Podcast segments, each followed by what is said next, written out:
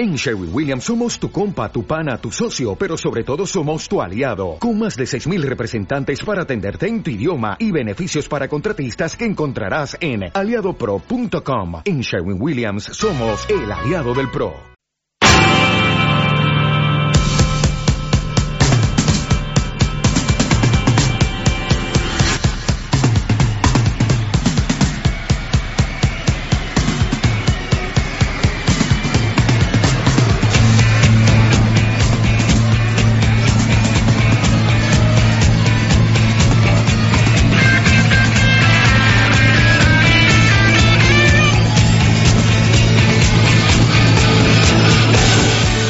Directo Marca Valladolid. Chus Rodríguez.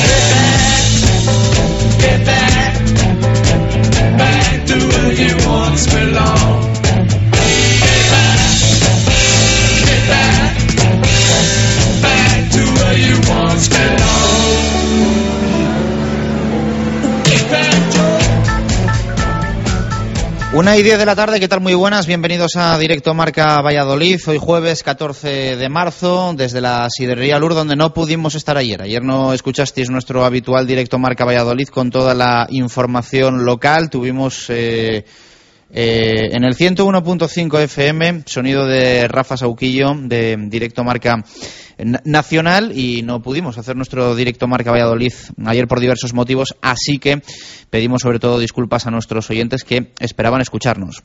Un día ayer en el que también pretendíamos estar en la sidrería Lur y en el que teníamos que contar muchas cosas, muchas, muchas cosas. Teníamos que contar ayer en directo Marca Valladolid de baloncesto, de fútbol, de balonmano, absolutamente de todo. Quizá era el peor día para no poder tener nuestro directo Marca Valladolid, pero la verdad es que ayer era así, cosas que pasan, cosas que pasan podíamos eh, o podemos decir, eh, ahí lo dejamos y, no pudimos tener nuestro habitual directo Marca Valladolid. Si contamos eso de las dos de la tarde con Rafa Sauquillo el nombre del eh, futbolista que había estado en Valladolid el pasado martes, incluso durmió en Valladolid, mmm, se fue ayer miércoles, y que eh, tanteó el Real Valladolid para incorporarlo eh, al Pucela. Luego vamos a hablar de este tema, vamos a ampliar información, pero ayer contábamos el nombre de ese jugador, sueco Kosovar, que llevaba sin jugar desde el pasado verano, había estado varias temporadas en el equipo de Ankara, experiencia en Turquía, también en el Manisaspor, había estado en el Malmo, equipo eh, ex de Daniel Larsson, así que nuevamente vuelve a poner sus miras el Real Valladolid en un jugador en tierras nórdicas, en tierras eh, suecas, en este caso Lavinot Arbutsi es el nombre del eh, futbolista. Un nombre un tanto raro, un futbolista muy desconocido, medio centro de carácter ofensivo. Ya digo que luego vamos a contar, vamos a ampliar más cosas sobre este tema cuando hablemos de fútbol, pero la intención del Real Valladolid el pasado martes por la noche era que se entrenase o bien ya el miércoles o el jueves eh, para al menos probar y, saber cómo, cómo, estaba el futbolista de forma. Finalmente ya decimos que se ha marchado, veremos si vuelve, si no vuelve, si vuelve esta temporada, si vuelve la, la temporada que viene, veremos a ver qué es lo que, lo que finalmente pasa, pero eh, da la sensación de que su estado de forma, no el idóneo, ha sido lo que ha echado atrás finalmente la operación. Eso sumado a que también en el vestuario del primer equipo, eh, ya lo decimos, a día de hoy es muy difícil que entre un futbolista. Es difícil que entre un futbolista porque con el vestuario del Real Valladolid se están hablando a día de hoy también todavía de temas económicos, de presente, de pasado y de futuro, y lógicamente no es que el tema económico se haya solucionado al 100% en el Real Valladolid, que todo vaya guayante y que las pretensiones de los futbolistas se cumplan eh, día a día o todo lo que desean, pues el, el club dice sí. Dejémoslo ahí. Eh, por lo tanto, un gasto ahora en otro jugador, ya les adelanto que no estaría visto con grandísimos buenos ojos en el vestuario del primer equipo del Real Valladolid. Y posiblemente también haya influido en ciertas decisiones de las últimas semanas. Ya digo, luego en el fútbol vamos a hablar de, este tema y de este futbolista, el sueco Kosovar, casi nada. Ahora hay que recordar que hay un sueco, hay un albano Kosovar, pues sueco Kosovar, Lavinotar Butsi, el futbolista que estuvo el pasado martes por la noche, que durmió en Valladolid, se fue el miércoles y que eh, mantuvo ese contacto con el Real Valladolid, como contamos ayer, ya digo, con Rafa Sauquillo a nivel nacional. Hoy vamos a hablar de baloncesto, nuestra primera hora, vamos a tener una tertulia para analizar la situación del Blancos de Rueda Club Baloncesto Valladolid. Teníamos previsto que ayer estuviesen con nosotros dos protagonistas del Cuatro Rayas eh, Balonmano Valladolid, tanto José Ángel Delgado Ávila como Peciña. Eh, hemos pospuesto, les pedimos además, aprovechamos disculpas a los dos, hemos pospuesto nuestra tertulia de balonmano para otra mejor ocasión porque eh, la precipitación de acontecimientos el pasado martes por la tarde en el Blancos de Rueda Club Baloncesto Valladolid nos había obligado a cambiar el orden de las eh, prioridades en el programa de ayer. Había que hablar de baloncesto. Finalmente no lo pudimos hacer y lo vamos a hacer hoy. Así que en nuestra primera hora vamos a tener esa mm, tertulia de baloncesto y en nada vamos a a presentar a, los tertulianos para hablar del Blancos de Rueda Club Baloncesto Valladolid y de todos los palos que hay que tocar en el día de hoy, palo económico, palo institucional, especialmente institucional y también el deportivo, porque la plantilla se merece que se hable también de temas deportivos, no por otra cosa. Eh, pero si queremos actualizar cómo está el cuatro rayas balonmano Valladolid, ya que ayer tampoco pudimos contar cómo está el equipo de Juan Carlos Pastor, que hoy ha ofrecido rueda de prensa, que prepara de nuevo partido importante y que ayer tuvo encuentro de comunión, cena de comunión con patrocinadores y medios de comunicación. Creo que me escucha Marco Antonio Méndez. Marco, ¿qué tal? Buenas tardes, ¿cómo estamos? Hola Chus, buenas y marcadas tardes. ¿Cuál es la última hora de ese cuatro rayas balonmano Valladolid? ¿Qué es lo más destacado que ha dicho Juan Carlos Pastor en una rueda de prensa que vamos a extractar en el día de mañana? Pues la última hora, digamos que viene marcada por las eh, situaciones vividas en la jornada de ayer, no solo con fotografía, no solo con esa cena a la que tú aludes, no solo con las declaraciones del presidente de última hora, también con una lesión de Patrick Eiler para desembocar en esta mañana con eh, los comentarios de Juan Carlos Pastor acerca del partido ante el Granollers. Cualquiera de estos matices o de estas eh, circunstancias vividas en las últimas horas podemos desglosarla cuando tú lo consideres conveniente. Bueno, cuéntame un poquito, cuéntame un poquito. Mañana vamos a ampliar más, pero, pero sí que podemos dejar algún detalle. Bueno, pues eh, ayer comenzaba la jornada con los entrenamientos habituales que se están desplegando en esta semana y que van, tienen la continuidad en el día de hoy. Mañana el equipo viaja a partir de las nueve y media de la mañana. Es un viaje realmente programado pensando en lo que significa el calendario, en lo que puede significar el partido ante el equipo vallisano del Granollers. Es decir, no como el que se hizo hacia Huesca, todo en un día, sino en este caso y en esta ocasión el equipo se desplaza, tendrá alojamiento, entrenará en eh, Granollers y después podrán dormir también con tranquilidad para afrontar la jornada del sábado, ese encuentro que se va a disputar a las seis de la tarde y que podremos ver incluso por teledeporte. Después, eh, lógicamente, surgió la noticia no agradable de una lesión en el tobillo izquierdo de Patrick Eiler, precisamente Patrick Eiler, que el partido anterior había sido eh, quizá el mejor de la contienda, pero que evidentemente se propicia en duda para el encuentro de Granollers, al mismo tiempo que también se propicia en duda la presencia de Geray Lamariano. Veremos a ver mañana, en realidad, quiénes van a ser los que viajan, quiénes van a estar a disposición de Juan Carlos Pastor, a tenor de la influencia del servicio médico, que lógicamente tiene mucho que decir aquí, con la situación eh, preocupante de Patrick Eiler y también con la posible inclusión para dar algunos minutos y para respaldar a sus propios compañeros compañeros del eh, portero que ha estado en el dique seco durante 12 semanas, Geray Lamariano. Después también están las declaraciones del presidente a última hora, a la una de la mañana prácticamente de anoche, en el sentido de que el próximo técnico del balonmano Valladolid, evidentemente para la próxima temporada, todos sabedores de que Juan Carlos Pastor se marcha al balonmano húngaro, pues puede ser notificada de manera oficial eh, el nombre de ese nuevo técnico la semana que viene.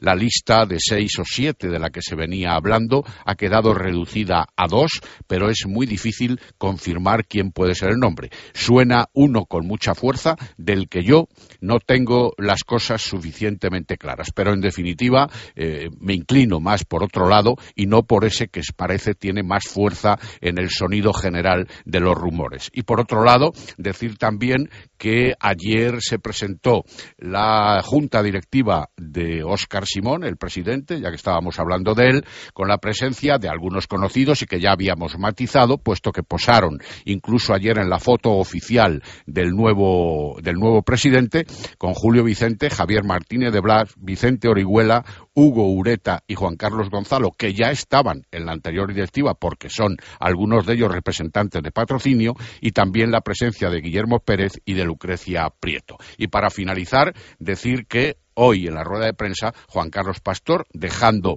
en manos de los servicios médicos, evidentemente, la situación de los dos nombres lesionados o medio lesionados, como pueden ser Patrick Eiler, recuerdo, y Geray Lamariano, ha hecho también hincapié en que hay que ir a ganar fuera de casa. El partido ante el Granollers, después de que triunfara ahí en la jornada anterior, es decir, en tierras eh, vallesanas, el balonmano Huesca, por la mínima, pero victorioso a domicilio, pues ¿por qué no podría haber sonado o pensarse en que suene la flauta también en esta oportunidad, porque lo que hay que hacer es asegurar cuanto antes la clasificación. De todos estos asuntos podremos hablar, sin duda, mañana con la voz de sus protagonistas.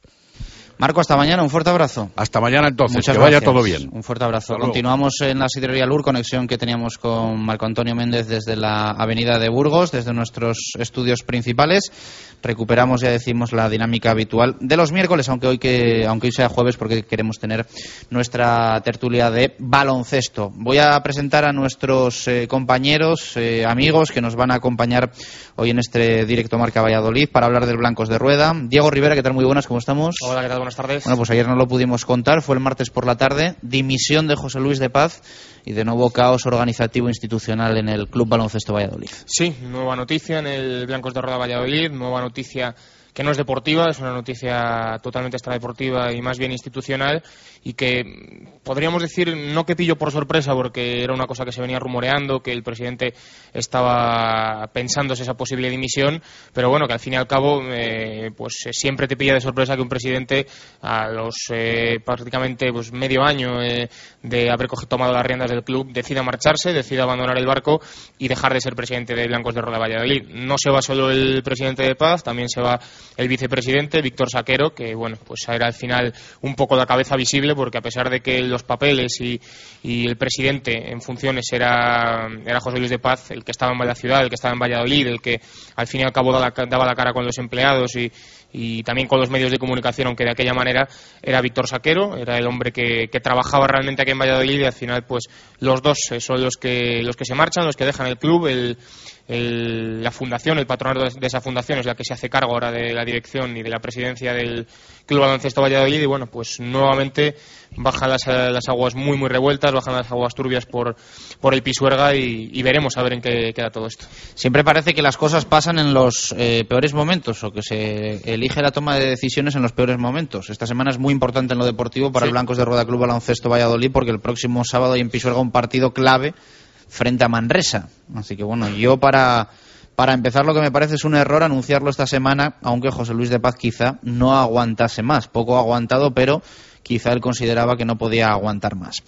Va a estar con nosotros Diego Rivera para hablar de básquet, va a estar con nosotros Alberto Blanco, compañero de babel.com. Babel, ¿qué tal? Muy buen... Alberto, ¿qué tal? Muy buenas, ¿cómo estamos? Hola, ¿qué tal? Muy buenas, Chus. Pues aquí encantado y muy agradecido de que me hayáis invitado, la verdad. Muchas gracias por estar con nosotros. Vamos a hablar largo y tendido ¿eh? del, Blancos de Rueda Club Baloncesto Hay muchos temas y, por desgracia, la mayoría malos. Bueno, y está con nosotros también Javi Casado, buen amigo de Nissan Eilo Motor Javi, ¿qué tal? Muy buenas, ¿cómo estamos? Eh, buenas tardes y gracias por estar hoy. Y nos acompañará también Lolo Velasco, compañero del Mundo Diario de Valladolid, al que le encanta escucharnos en el coche en, el saludo, en la presentación, así que estará llegando aquí a la de Lur y en nada nos acompaña Lolo Velasco, el, compañero del Mundo Diario de Valladolid, que hoy Diego Rivera, la verdad es que vuelve a sacar buena información y, que cuenta, hace un buen resumen de de qué va a pasar en el Club Baloncesto Valladolid o qué cree que va a pasar y también de, lo poco que ha durado el mandato de José Luis de Paz. Sí, hombre, lo de lo, de lo poco que ha durado pues era lógico y, ciñéndose a las cifras así es. Exactamente creo que eran 175 días, creo que me ha parecido leer a,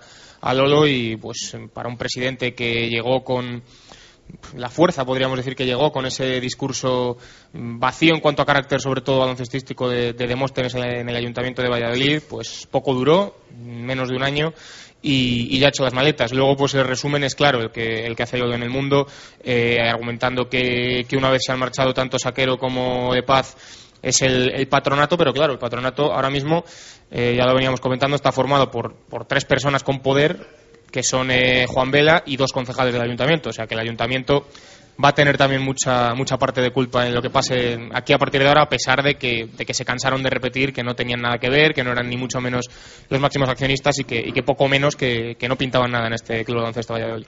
Alberto, no sé si esperabas la dimisión de José Luis de Paz. La verdad es que se venía hablando bastante tiempo de que podía ocurrir. Aún así, sorprendente el momento, ¿no? Yo creo que nos pilló a todos un poco desprevenidos. No sé qué te, qué te parece la dimisión, si a ti te parece un momento oportuno.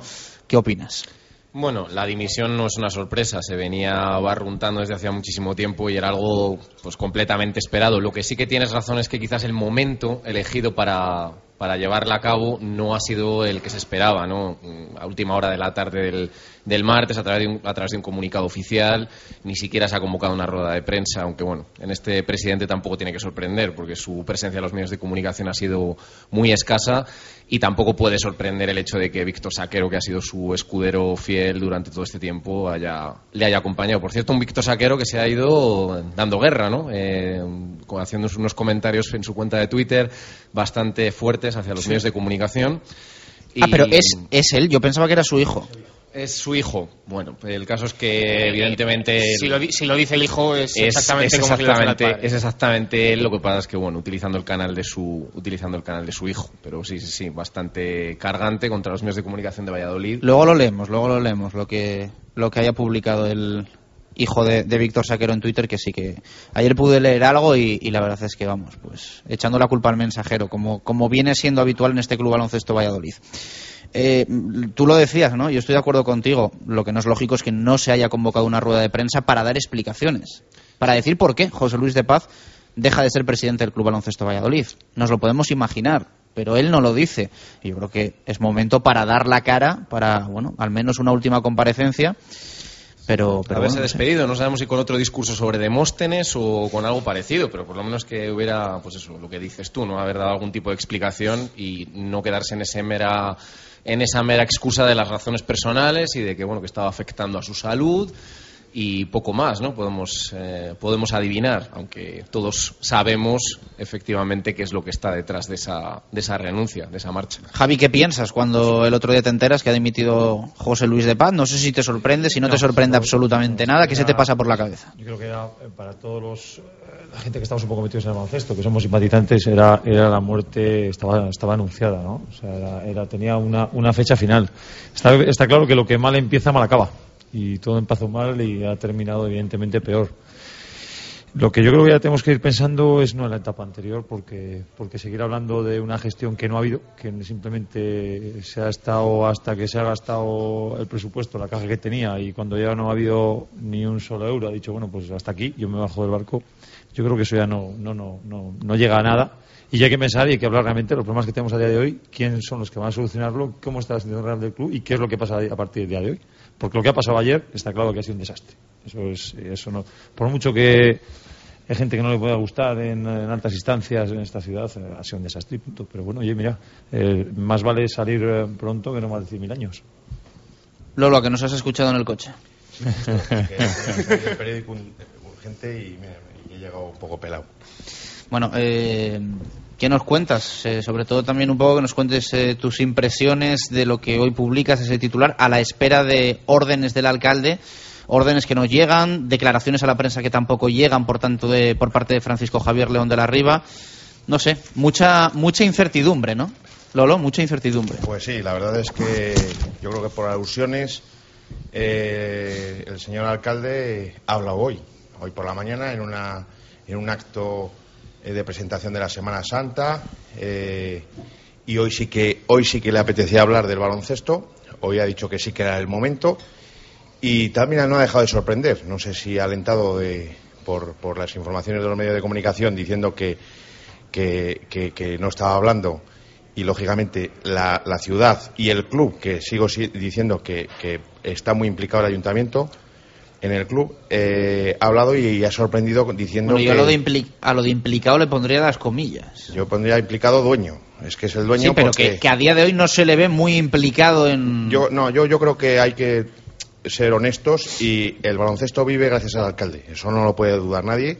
Al que le guste y al que no le guste. Eh, estamos en un momento delicado de, de, de la economía.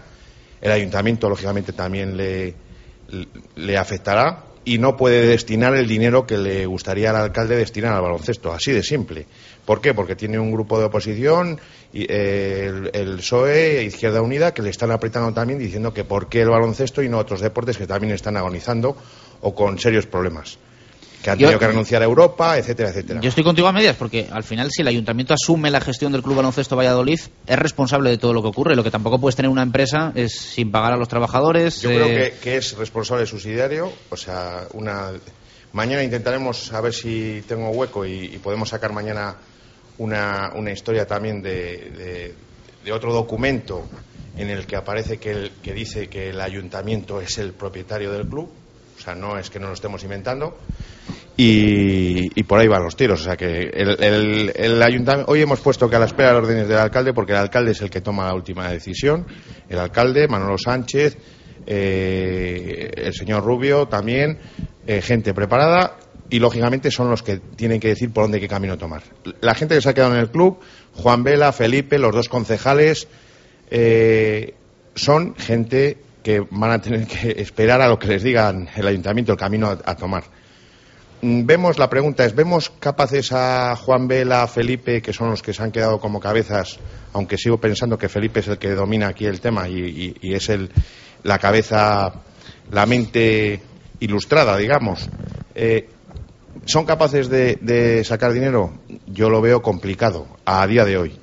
El alcalde ha vuelto a decir hoy que tenía un, un patrocinador medio buscado, un patrocinador medio buscado y que se ha echado atrás porque la prensa y los medios de comunicación, que no solo es el mundo, que es Radio Marca, que es la cadena SER, que es todos los medios de comunicación están en la misma línea de, de condenar lo que está pasando, porque no es normal que lo que, que hablemos del tema deportivo, que nadie ha quitado eh, eh, ni una coma del el merecimiento que tiene el, equipo trabajando y del profesionalismo que tiene para, para sacar esto adelante en las condiciones que está, que lo estamos diciendo y cada vez que ha habido, cuando se ganó el Barcelona, les pusimos por las nubes y les pusimos un monumento al entrenador y a todos los jugadores, pero no es normal que dimita un el, el presidente, el vicepresidente en seis meses, 175 días concretamente, que se vayan dos americanos, que se vaya otro jugador Tripkovic por el camino, que Sosa se vaya, que haya seis meses sin cobrar, eso no es normal y tampoco se puede tapar. Lo que decía es que hoy el alcalde ha dicho eh, que había que, hay- que hay un, eh, un patrocinador que se ha espantado, pues mira, y que es culpa de los medios de comunicación. Eso uno. Y después ha dicho que es hora de arrimar el hombro, empezando por los socios.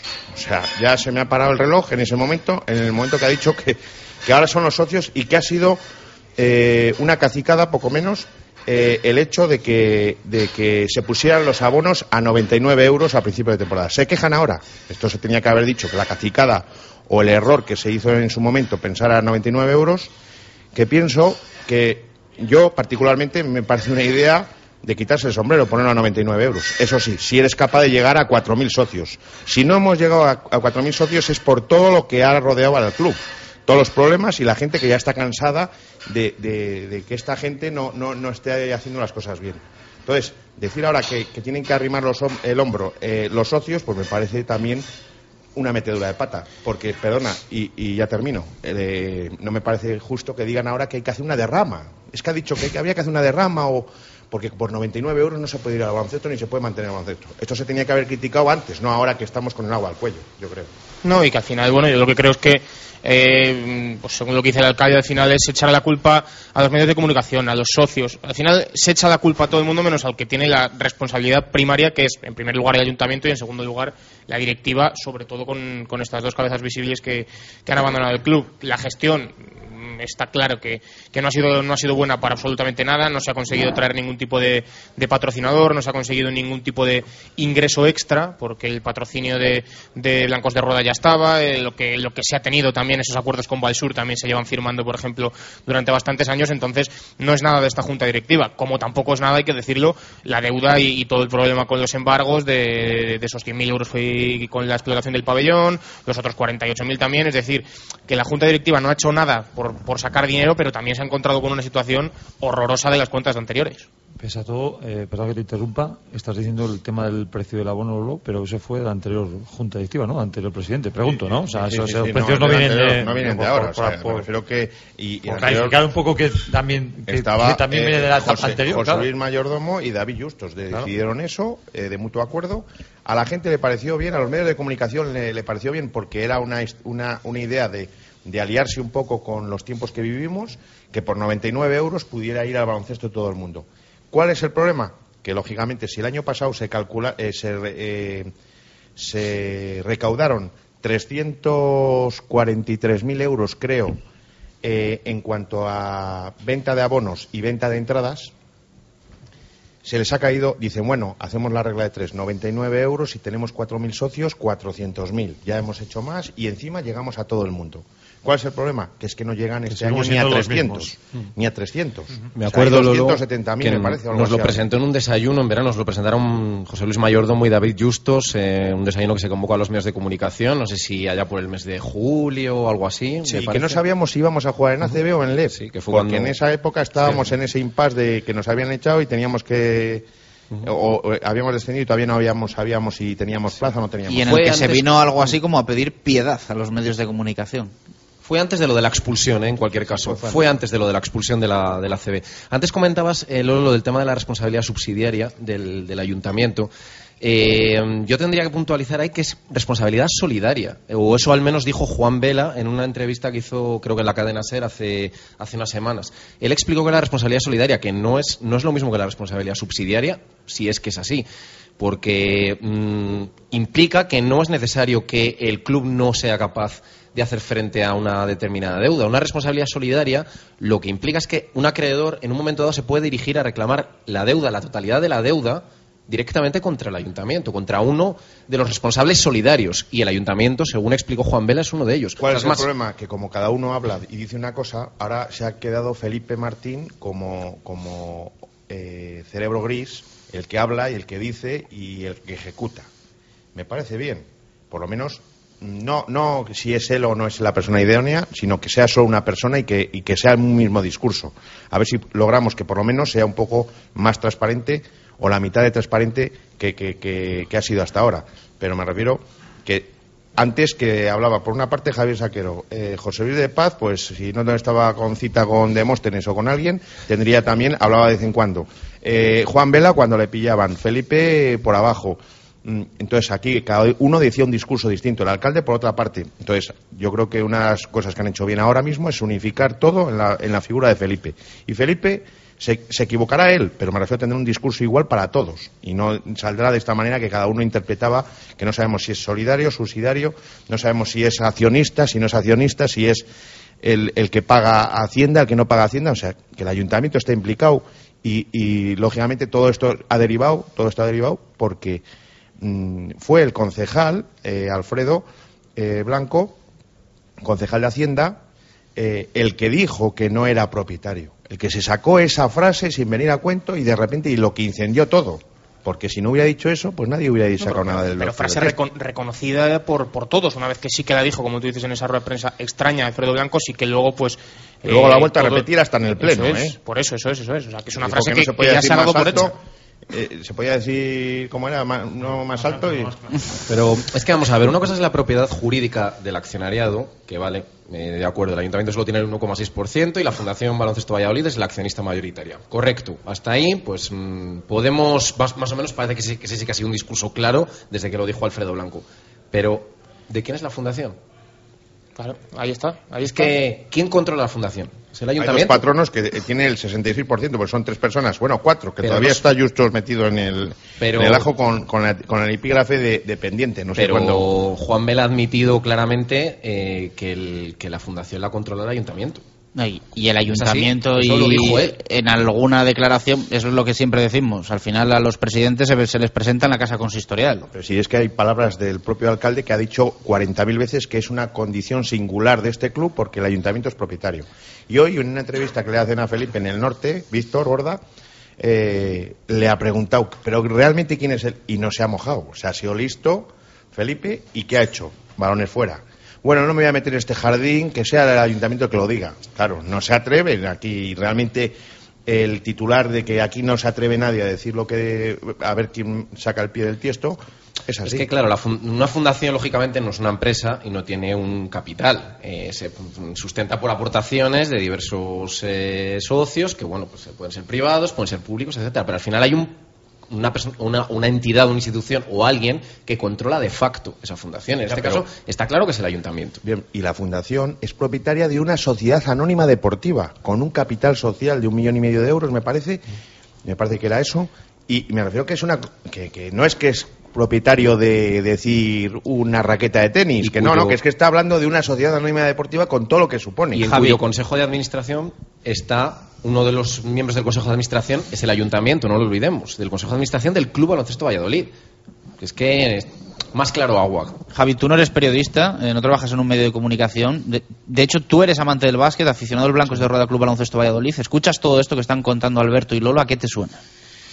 Hombre, es una, para un aficionado como yo de este club y jugador y todo lo que he podido ser y el cariño que lo siento, pues es una, una situación bastante lamentable, ¿no? Sobre todo porque hablar de baloncesto y más en la situación que a día de hoy tenemos el equipo en lo deportivo, pues es una pena, ¿no? Sí que es verdad que, que llevamos un- unos cuantos años, que esto no es de la época de Móstenes, o sea, esto va acumulando, es una pelota que va creciendo, que va creciendo, eh, que se ha juntado también a la situación económica, una mala gestión eh, por parte del club en los últimos años y ha sido un acumulado. Entonces, al final, bueno, pues yo lo que estoy viendo es que ante la duda de que el barco ha tocado el iceberg, eh, empieza a saltar gente del barco.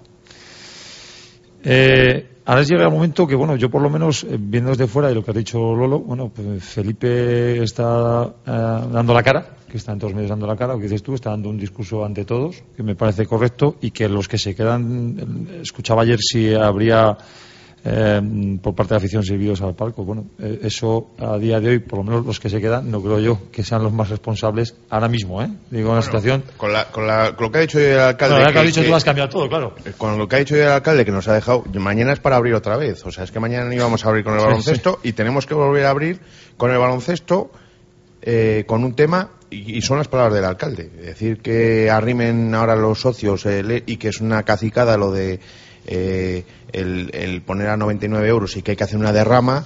pues Veremos bueno, a ver eh, si está en el palco el, el alcalde, que en el último partido no estuvo. Es verdad que había Tenía un, problemas. había un tenía- acto. había no, un no, acto. tenía problemas. Yo creo que era, fueron problemas familiares. Dijo de- problemas familiares. De su Ah. mujer, alguna historia. Pero y, sí, es verdad que coincidía con, con el primer acto de Semana Santa, que creo que era más o menos a la misma hora en la, en la Plaza Mayor de Valladolid. Javier, para eso Él no creo que sea dudable el, el, el ponerse delante del toro. ¿eh? O sea, para eso sí que el alcalde sí está. Sí, por eso ha puede, sorprendido está que en los, sí sí. por eso ha sorprendido que en Sí, los sí, últimos días incluso no quisiese hablar del tema en los medios de Porque comunicación. irrita la situación. De todas formas, te quería preguntar, Lolo, eh, más eh, sensaciones tuyas que, que información. Eh, ¿Cómo crees que le ha sentado al alcalde que Alfredo Blanco dijese o reconociese que no era el ayuntamiento el máximo propietario del club? ¿Y cómo crees que ha quedado la relación también eh, alcalde José Luis de Paz, ya expresidente del Blancos de Rueda Club Baloncesto Valladolid? Yo creo, primero, José Luis de Paz ha demostrado que, que- su incapacidad a la hora de, de generar recursos, como prometió en su día, con esa contención del gasto, que no ha habido contención del gasto, bueno, si contención del gasto es despedir a un jugador, ha habido contención del gasto.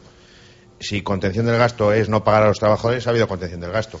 Pero eso, lógicamente, eh, el, hecho de que iba a dimitir estaba más claro que el agua y desde principios de enero, digo, de, principios de marzo, o sea, el 1 de marzo estaba ya de cla- cantado. Todos sabíamos a ver cuándo era iba a ser el momento, el 1, el 5 o el 12, como ha sido.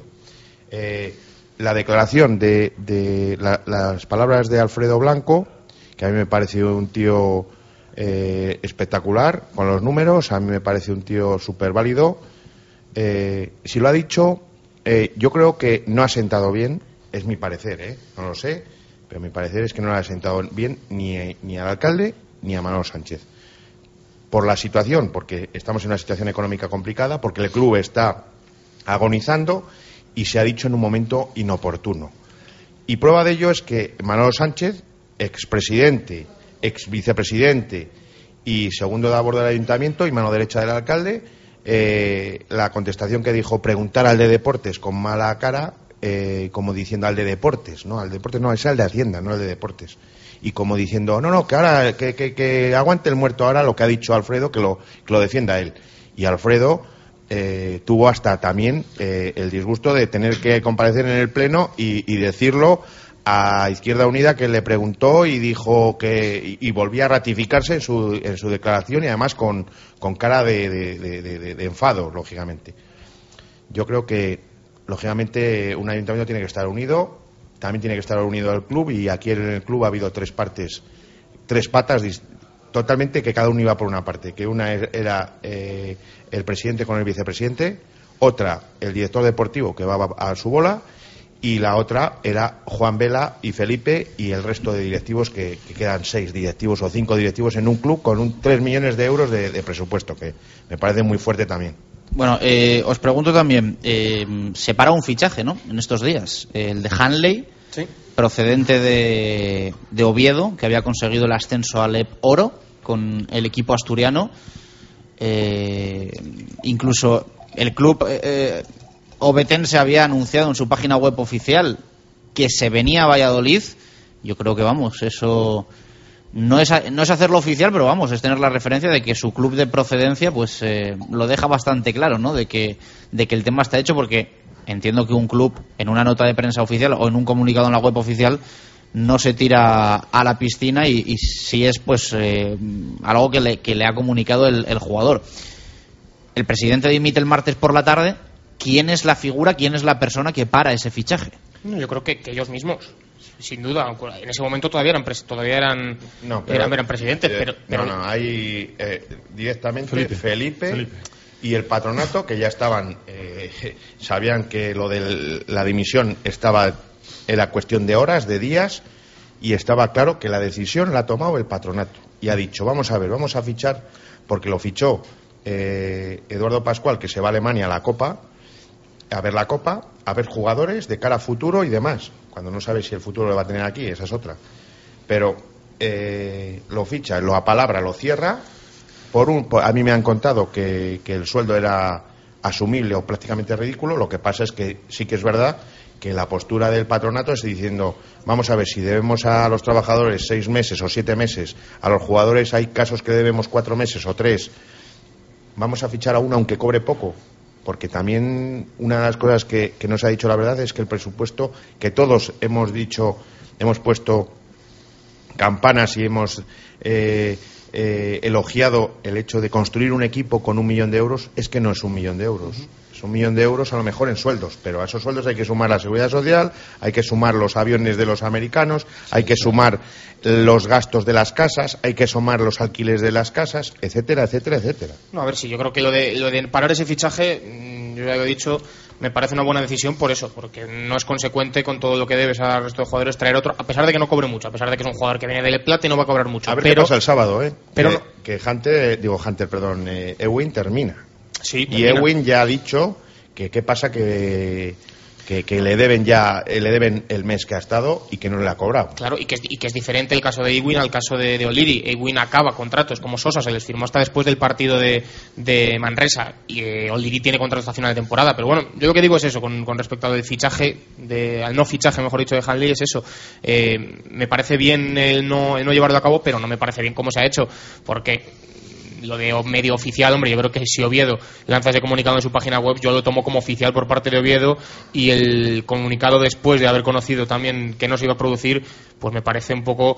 eh, se notaba en las palabras de, de ese comunicado que, había sentado muy mal esa decisión en Oviedo, que había sentado mal al jugador, con, con las maletas hechas para venir a Valladolid. Bueno, me parece una decisión, ya digo, acertada, porque no se tiene dinero y, y hay que subsistir con lo que hay, pero que nunca se sabe con lo que decía Lolo de, de Ewing si no va a renovar, porque Ewing no está para nada cerrado.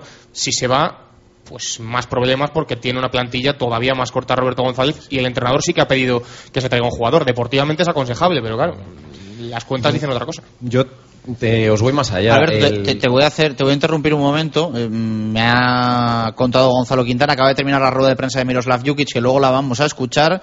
Y por lo visto ha sido bastante duro el técnico serbio del Real Valladolid con el tema del eh, sueco Kosovar que ayer contamos en eh, Radio Marca, con el tema del futbolista, de Harbutsi y mm, ha dado a entender, luego lo vamos a escuchar, no lo ha dicho claramente, para nada, pero mm, bueno, eh, por lo que vamos a escuchar de Jukic, parece ser que muy posiblemente haya parado el fichaje del futbolista. Muy en contra de lo que alguno ha dicho en las últimas horas. Así que luego escuchamos a Miroslav Jukic en la rueda de prensa íntegra, pero dice Gonzalo Quintana que rueda de prensa para guardar que perlitas, que ha soltado y unas cuantas el, el técnico serbio que, que parece ha, ha enfocado bastante bien a dónde iba. Contabas, Alberto. Bueno, Jukic siempre da- deja esas perlitas de vez en cuando, cada cierto tiempo. Jukic habla, no como de paz. sí.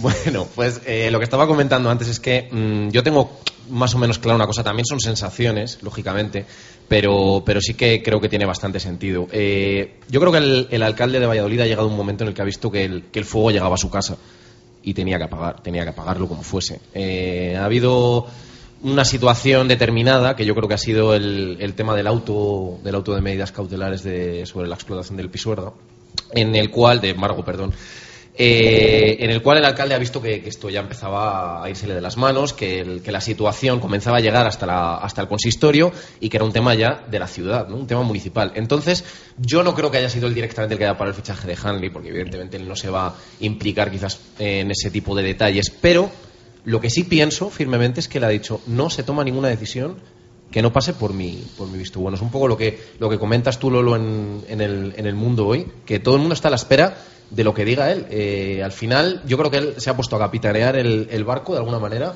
a su manera, a su modo, y, y pienso que, las, que estamos en esa situación ahora mismo. Sí, pero- Yo pienso que es el único que es capaz, el único que ahora mismo es en los tiempos que estamos ahora mismo, eh, eh, en los que mo- nos movemos por la cantidad de, por la cercanía de final de temporada, es el único capacitado en salvar esto. No, no, otra pues, vez, eso por supuesto. otra vez, No, no, o porque sea, nadie olvide que el baloncesto claro. vive gracias al alcalde. O sea, es que que tú- vamos, a, vamos a dejar bien claro. Yo lo diría desde fuera, ¿eh? Porque además el, el tema de lo del americano, a mí lo que me duele, ¿eh? del, del- del fichaje este del, del jugador del Oviedo, es la imagen que damos fuera. O sea, esta ciudad, el Valle Soletano, y yo que soy 101% de aquí, eh, no contaremos chistes, no bailaremos, no seremos muy secos, pero somos muy rectos, ¿eh? Y aquí el castellano al pan pan y al vino vino. O sea, la imagen que en Oviedo transmitimos de que el americano le viene para acá, que cuando ya está en el alza, que te bajes del alza. O sea, eh, damos la imagen Lamentable, de, de una ciudad que no, que no está siendo seria, ¿no? O sea, las cosas están mal económicamente en todos los sitios, pero bueno, si se decide blanco es blanco y si es negro es negro. No puede ser que un director deportivo, como dice Lolo, pues está haciendo lo que quiere, el presidente lo que da la gana y, y Juan, lo que lo- Juan o Felipe en este caso, luchando entre los dos bandos. Es que estamos montando circos continuos, continuos con esta, con esta situación.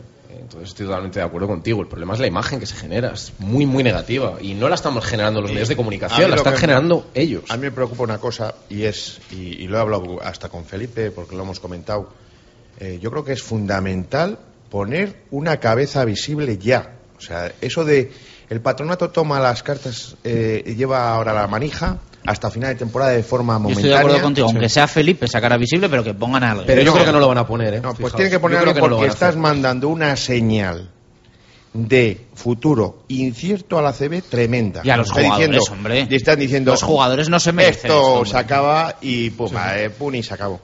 Y es la, la ACB va a tener este, mira, se va el presidente y no pone a nadie, ni el vicepresidente tampoco pone a nadie y lo coge el patronato.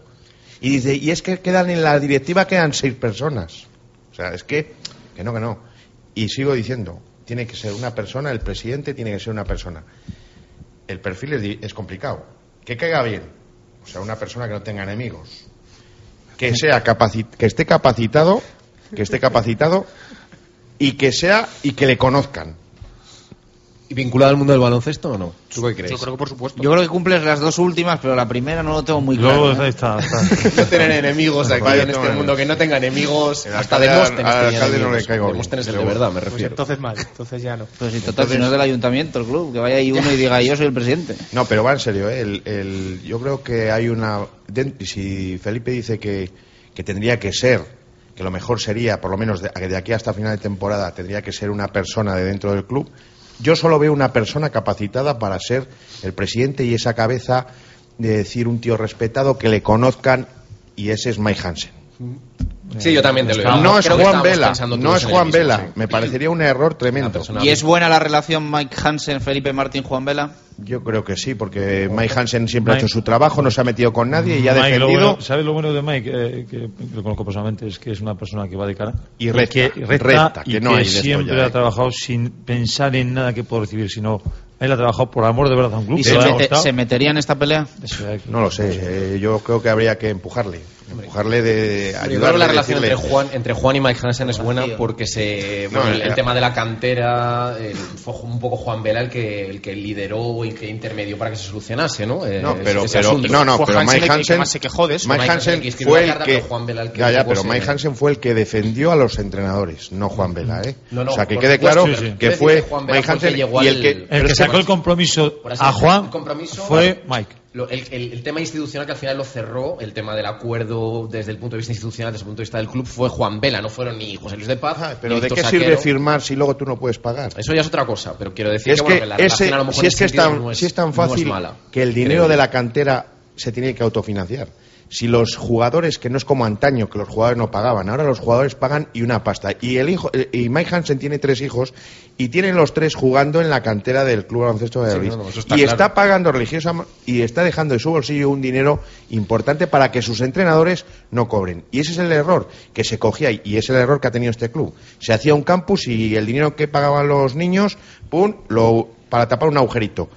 Eh, ¿Pagan la- los padres de la cantera? En vez de para pagar a los entrenadores, no, vamos a pagar al americano de turno o vamos a pagar el teléfono que nos le van a cortar. Si es que además el presupuesto de la cantera y el presupuesto del resto del club están separados, se, se gestionan de forma separada, aunque luego después el flujo de dinero de un lado a otro sea pues mm, completamente descontrolado y no haya Yo creo que, que es la persona, si quieren buscar una, un- una cabeza que sea solo eh, eh, eventual hasta, hasta junio, eh, yo creo que debería ser Mike Hansen el que diera la- el paso adelante. Otra cosa es que sus obligaciones eh, como, cabe- como padre de familia y, como, y, y a nivel de trabajo no le permitan, pero O que a otras personas no le gusten, ya sabes que aquí al final querrán yo creo que no. Y, y te voy a decir una cosa también.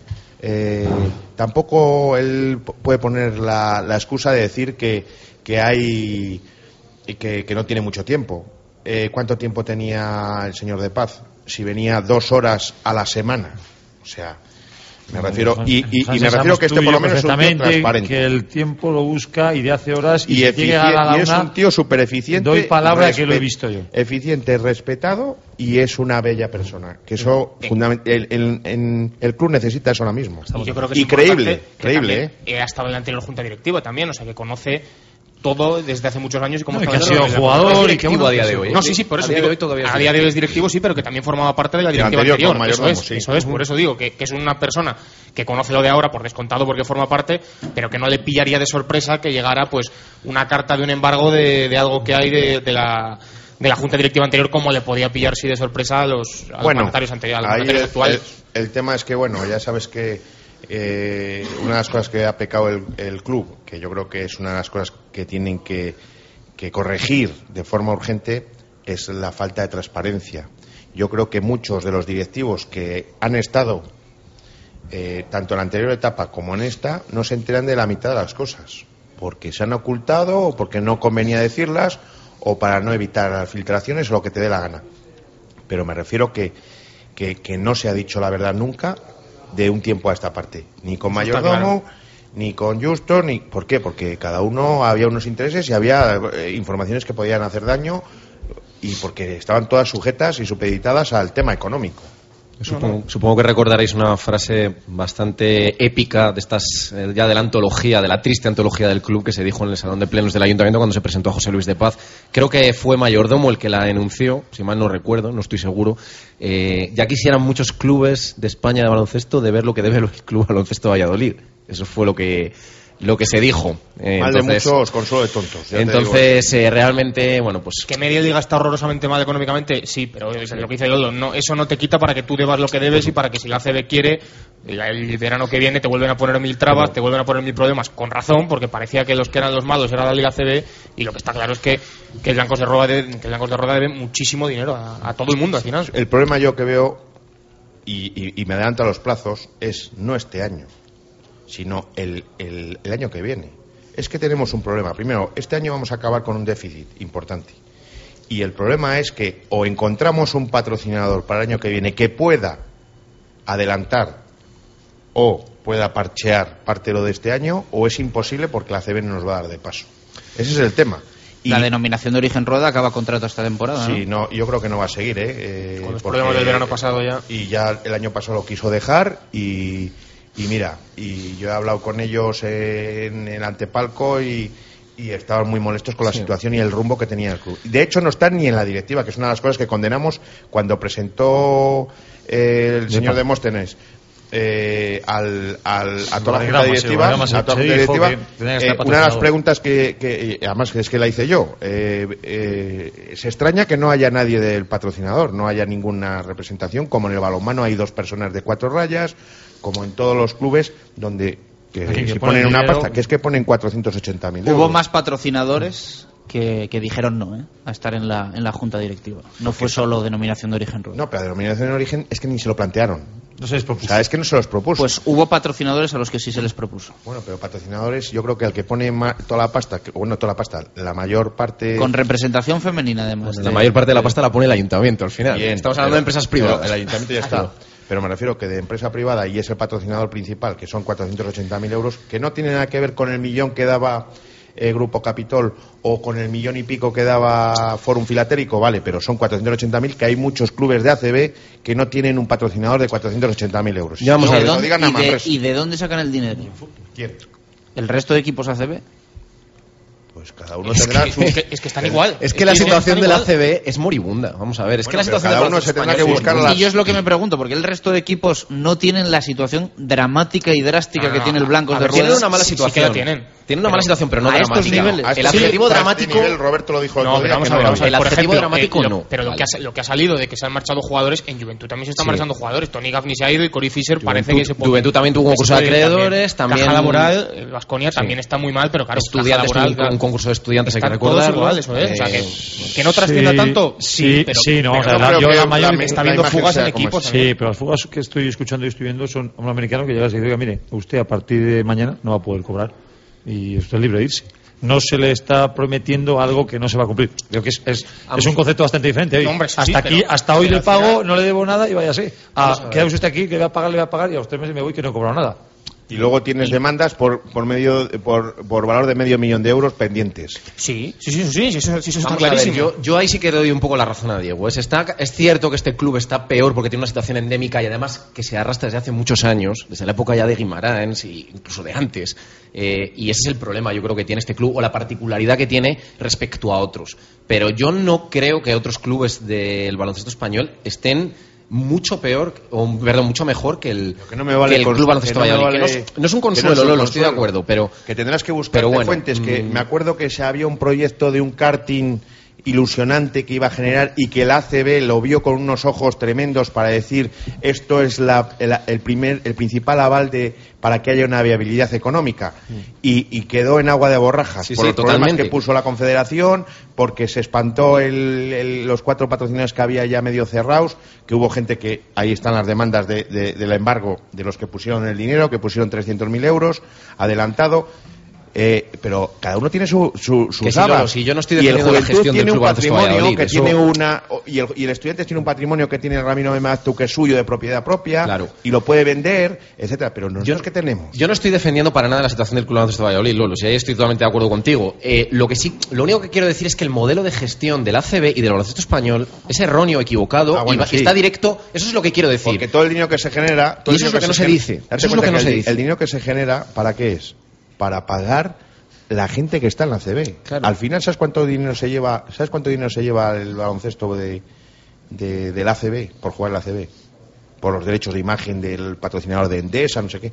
Ciento y poco. Sí, sí, sí, es- es ridículo, Ciento y poco ridículo, mil euros. es ridículo. y Cuando tenía que ser, oye, que, que te estoy explotando, que me obligas a poner las vallas luminosas de Endesa, de Gatorade o del es que ridículo, sea. totalmente.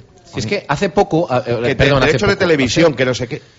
¿Y, y para quién es? Para pagar al mandamás, a los directivos de tal, a la- toda la gente que trabaja en, en, en la ACB. Al final es una ONG. Si es que el signo más evidente es que la, la semana pasada, Miguel, o incluso hace dos tres días, no más, eh, Miguel Ángel Benavente, el presidente del, cl- del Club Baloncesto Atapuerca, del Autocit de Fort, Fort Burgos, eh, comentaba que era inviable por completo con los requisitos del ACB que pudieran llegar a plantearse siquiera eh, intentar eh, plantearle una propuesta al ACB para subir, aunque extendieran deportivamente. Pues hay una es que eso es- propuesta. ¿Sabes cuál es la propuesta que hay? Cuéntanoslo. La, Ilumínanos. la propuesta que hay es que Valladolid Venda su Manresa- plaza a Burgos. No, no, no, no, no, no. Es que no se puede hacer eso. Acuérdate que Alicante no vendió la plaza, no se la vendió a Canarias. Alicante se la vendió la ACB Sí, y la ACB se la ofreció a. Canarias Y a la bajo- a bajo precio, Y la ACB se llevó es. un porcentaje de eso. eso es. Que Es me- cierto. Que fíjate qué que, que mercadeo. Pues eso están pensando en Burgos con, con, con el foco de Valladolid y con el foco de, de- de Manresa, que son los ahora mismo los que están más agonizantes en, en cuanto a económicamente. Pero aún así no cumplen requisitos de pabellón. Da eh, igual, lo y- del pabellón. Y otro, y otro oye, tipo de, y otro tipo te voy de decir una requisitos cosa, que no cumplen. Que no hay ningún requisito. El requisito del pabellón lo haces ahora mismo con dos pesetas y media. Y haces una, un, como hizo eh, eh, los de Baleares, eh, Sí, sí, Menorca. Menorca. Menorca. Menorca. ¿Qué hizo? Una, se gastó, no sé si fueron 300.000 o 400.000, un pabellón de estos que lo montas en la Plaza Torres, pum, pum, pones paneles, tal, tal, tal, y, y te vale para el año y luego invierte, bus- para que te dé tiempo a buscar luego alguien que es financie. siempre andar con es que eso es jugar con la improvisación y al final no eh, vamos a lo mismo ¿eh? el modelo el modelo es es que está totalmente Aquí vamos a hacer enfermo. una arena, Bueno, acuérdate que íbamos a hacer una arena con un pabellón de 30.000 o de 15.000 personas. ¿Para qué queremos un 15.000 personas si no somos capaces de llenar uno de 7.000? Yo ya, yo ya he dicho que lo que no entiendo es que el año pasado lo deportivo fuese un desastre y el equipo se siguiese en ACB y este año vayan las cosas bien y se piense que no se va a quedar en ACB. Algo falla. Yo creo que algo falla. Pero bueno, venga, tema, tema deportivo, lo tocamos en, yo en creo- cuatro o cinco minutos. por lo menos se lo merecen Eh, Se lo ¿cómo, merecen veis el cómo veis partido de Manresa? Sigue la venta de entradas a 5 euros, a ver si la gente se anima también. Y Se va a llenar, ¿eh? Se va a hay- ese respaldo desde la grada. Esperaremos también la, la reacción del público, a dónde miran los, los focos de, de las butacas. Pero bueno, en lo deportivo, ¿qué, qué tal veis al equipo? Con Antonio Porta, sin los americanos, pero con un argentino que está dando bastante que hablar en, el aspecto positivo. No, sí, yo creo que, que el equipo, como tú dices, está haciéndolo bien. El equipo merece todo el crédito posible porque, a pesar de, de todos estos problemas de marcha de jugadores, está rindiendo. El partido ante Bilbao, a pesar de que se pierde, se pelea hasta el final. Es un campo difícil y, está a puntito de dar otra nueva sorpresa. El Manresa viene, la verdad, también con muchísimos problemas. Tan solo ha ganado cuatro partidos. Eh, Yo he podido ver los, los dos últimos y, y muy, muy poquita cosa. Además, a la mínima que se tuercen un poco las cosas y, y encajan un pequeño parcial, se van del partido. Esos nervios con los que a veces también juega el, el Blancos de Roda Valladolid la temporada pasada, que, que a la mínima que, que te sucede ya te vas del partido. Yo creo que sí que es un encuentro eh, asequible, eh, jugando en casa, con el pabellón, como decíamos, que se va a llenar eh, casi con toda la seguridad, con un equipo que, que, que siempre además eh, cuenta con, con Nacho Martín a, pleno rendimiento, que comporta parece también que, ha encontrado un buen base y que el problema le puede tener en, la- en el juego interior, pero Manresa tampoco es un equipo que tenga demasiado ahí, o sea que yo creo que es un partido ganable completamente para al final tú sumar una nueva victoria se vería a ver si se suma una más de diferencia con el, con Lagunaro, pero sobre todo y lo más importante para, para hundir incluso a, a Manresa, que ya si, que si pierde el partido de sábado podríamos decir, si no lo está ya, quedaría totalmente descendido. Yo creo que es el último, efectivamente, el match ball que tiene Manresa. Es ahora o nunca. y aun- eh, aunque sea la hora, tampoco le asegura la salvación ni mucho No, no, menos. para nada. Pero yo creo que el equipo está muy bien, el nuestro, y, y hay que ponerle su monumento porque gracias a gracias al, al equipo, fija, imaginaros si el equipo hubiera ido mal, la que se hubiera montado. O sea, que es que a lo mejor había ardido esto ya. Posiblemente no hubiese terminado la temporada. el- Pues menos mal, El a. Roberto el trabajo que está haciendo increíble, Nacho Martín abanderando como, como principal abanderado del equipo con ese Yo creo que con todos, esos números los que son- están ahora sí, todos. que son increíbles Todos, porque cada vez está Incluso los ¿no? que ya no están y han estado un tiempo sin cobrar, yo creo que también. que pues, sí que seguro. sí oye que Hunter fue Se mejor jugador del mes y dos mejor- veces el tal mejor del equipo. y, Y y por también parte. fue también mejor jugador o sea que yo creo que el mérito es tremendo y por mucho que le duele al alcalde seguimos hablando de deporte cuando hay que hablar de deporte y cuando lo hacen bien pues eh, somos los primeros en dedicarle la portada o lo que sea al equipo porque lógicamente sus logros se multiplican a la enésima potencia solo por las condiciones en las que están Pero viviendo si siempre lo decimos, nosotros hablamos de deporte. Lo que pasa que a veces nos vemos obligados a hablar del tema económico porque afecta en lo deportivo. Entonces, es, efectivamente porque afecta es que es así. Y Es porque así, afecta la no hay continuidad de la institución. Javi. Es, así- es así. No, no, no, de lo que está hablando. Aparte, ya no solamente que el equipo esté ganando, es cómo está jugando al baloncesto. ¿eh? Y que cuando pierde, se queda ahí a las No, puertas, eh, contra quien sea. hasta el final, siempre. Pero además jugando un baloncesto que, bueno, aquí hemos visto baloncesto griego, vamos a Marrategui, a partidos a 50 puntos. No, no. Que está jugando de tú a tú contra cualquier equipo que está viniendo, ¿eh? Yo para mí el tema deportivo la verdad es que el único calificativo que se merece es el de milagro y el de gesta. Eh, desde el mago de Carpio del campo, como yo llamo a Roberto, hasta cualquiera de sus héroes eh, que están ganándose de verdad, mm, por desgracia, fuera de aquí, ganarse un buen, un buen contrato para el año que viene porque dudo que no sé si me han- a lo mejor es un poco pretencioso decir ninguno va a seguir, pero, Pero mm, pocos, sí. muy pocos por no decir por desgracia para todos. Y lo que sí que quiero decir, Chus, es mm, una cosa. El sábado que viene, este sábado, mm, hay un partido trascendental y para todo- todos los vallisoletanos que realmente alguna vez han querido a este club y que realmente se han sentido parte de él o simplemente que son aficionados al baloncesto o que se sienten vallisoletanos sin más, tienen que, tienen que ir. Tienen que ir porque este equipo lo merece, porque está dando muestras de un compromiso impresionante, no solo un compromiso profesional, sino humano. Y, y de verdad que no sabemos cuánto tiempo más vamos a poder disfrutar del baloncesto en Valladolid ni de este club. Así que es el momento, es ahora o nunca. Porque también hay que echar un, un pequeño, bueno, eh, poner un, para mí, bajo mi punto de vista, una pequeña crítica al, al público. Y es que este año, a pesar de que hay 4.500 personas en algunos partidos y demás, creo que este equipo merecía que se hubiera llenado Pisuerga todos los sábados y que hubiera habido muchos más socios de los que hay. Entonces, y no ha sido así. La crítica es a los que no están. A los que no están, por supuesto, obviamente, no a los que van. No, no, no, eso, eso por supuesto. Alberto, gracias por acompañarnos en la Sidería Lur. Un placer. Muchísimas gracias a vosotros por Javi, como siempre, gracias. Que haya otra. Eh, Lolo, muchas gracias. nada hombre Mañana te leemos. Eh, Ribe, mañana más escucharemos a Roberto. Sí, eh, Roberto, rueda de prensa, pues nuevamente marcada por lo extradeportivo, pero bueno, también seguro que también hay tiempo para preguntarle por Manresa y por el importante partido del sábado. Pausa y hablamos de fútbol. Vamos a escuchar la rueda de prensa de Miroslav Jukic y están preparados ya nuestros tertulianos, deseosos de escuchar también al técnico serbio del Real Valladolid. Radio Marca Valladolid, 101.5 FM. Para empezar, tortilla de bacalao. Después, bacalao al pilpil con pimientos del piquillo. Seguimos con chuletón a la parrilla y terminamos con un exquisito queso idiazábal acompañado de nueces y membrillo. Todo esto y toda la sidra que te apetezca beber por solo 28 euros y medio en la sidrería Lur. Con platos de carta, salones privados, terraza y un amplio jardín para disfrutar de una agradable copa. Lur es un lugar ideal para celebrar bodas, bautizos, comuniones o cualquier acontecimiento. Descubre la sidrería Lur en el camino de Zaratán sin número, junto al Estadio Zorrilla, donde el antiguo restaurante El Castillo. Sidrería Lur, 983-105-105. Eilo Motor, concesionario Nissan exclusivo en Valladolid, una temporada más con el Real Valladolid. En la avenida de Gijón, venta, reparación y 400 metros cuadrados de exposición para encontrar el Nissan que responde a tu estilo. Eilo Motor, coche oficial del Real Valladolid y fiel al deporte vallisoletano.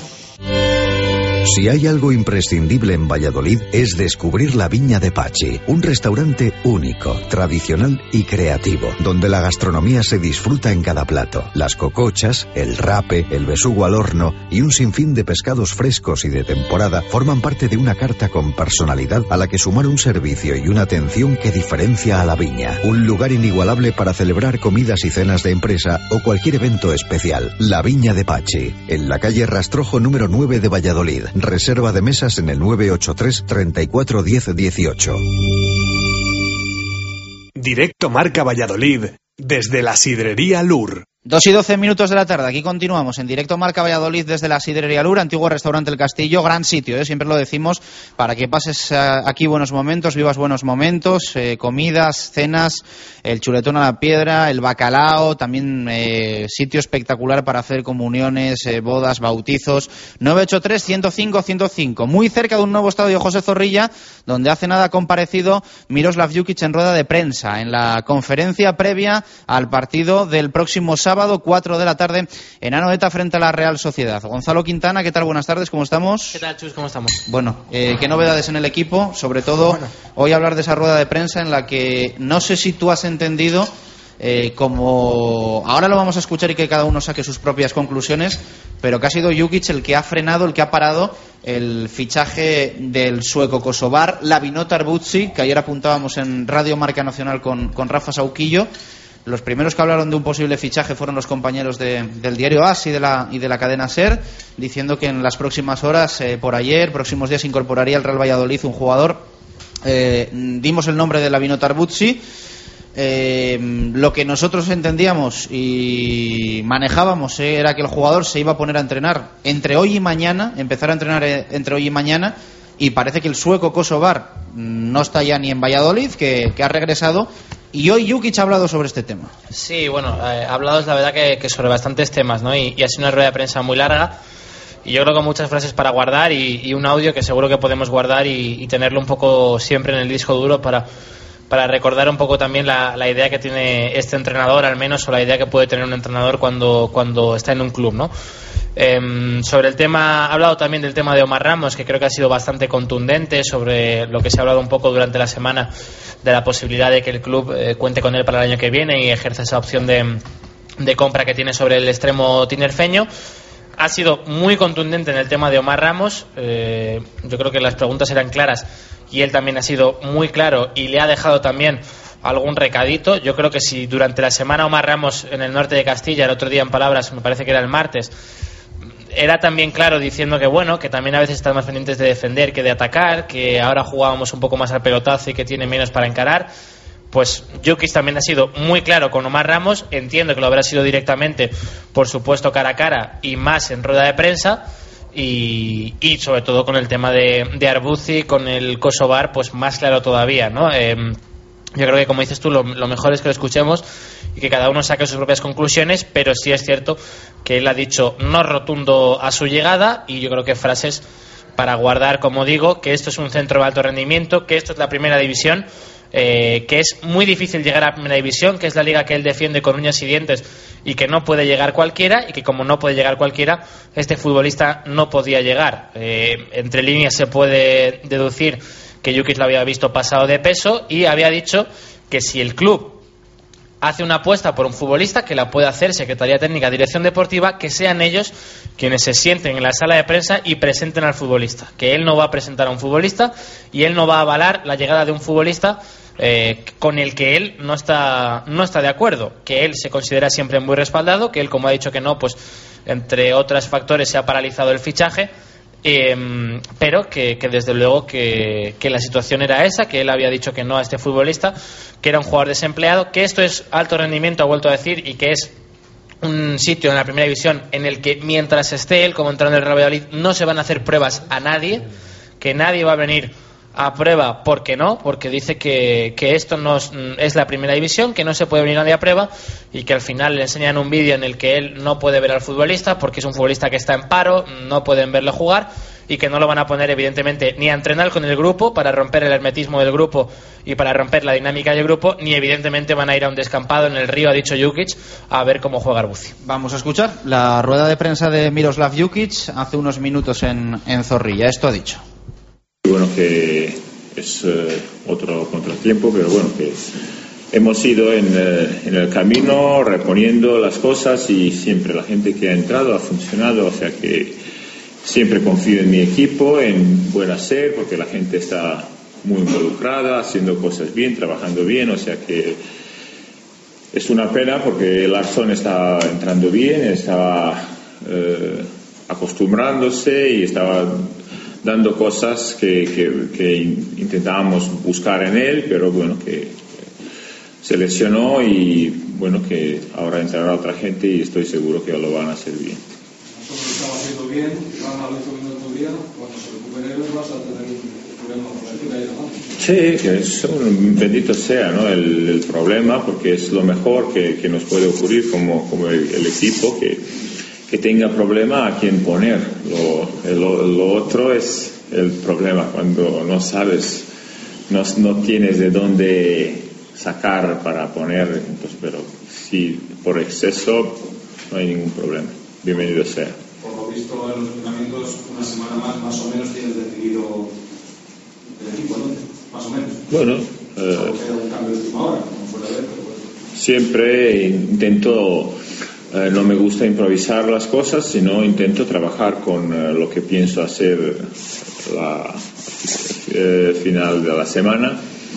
Y bueno, que vamos trabajando e intentando que la gente capta la idea que queramos y que eso es mi modo de, ver el fútbol, de trabajar. Y entonces, bueno, que esto lo podéis, lleva, lleváis dos años y podéis observar que más o menos que el equipo con cual trabajo durante la semana juega. Eso quiere decir que el trabajo de Valderrama, tanto los entrenamientos como los minutos que jugó el otro día en Tamara, te ha convencido, ¿no? Sí, que, bueno, que él, él, ha entrado bien al partido, también queremos uh, ver cómo funciona de principio y pienso que es un jugador que seguramente que va a ir creciendo, uh, que le faltan cosas, pero pienso que, también vamos a, a, verlo dónde está y, y, qué es lo que tenemos que trabajar en él. Sí, la Real muy buen equipo, un equipo tremendamente ofensivo, que también eh, equilibrado y que, que, hace cosas muy bien. Pero nosotros también, nosotros somos un muy buen equipo y somos un hueso duro para cualquiera, no, no nos ha ganado nadie fácil, o sea que vamos a a competir con toda la confianza y contra un muy buen equipo, un equipo que, que está luchando para la Champions pero nosotros eh, nos da igual jugar en casa, fuera de casa, a jugar contra contra cualquier equipo. Nosotros tenemos nuestro modo de funcionar, intentaremos imponer nuestro fútbol y sin, sin eh, con, con, confianza en nosotros y sin, sin miedo ninguno.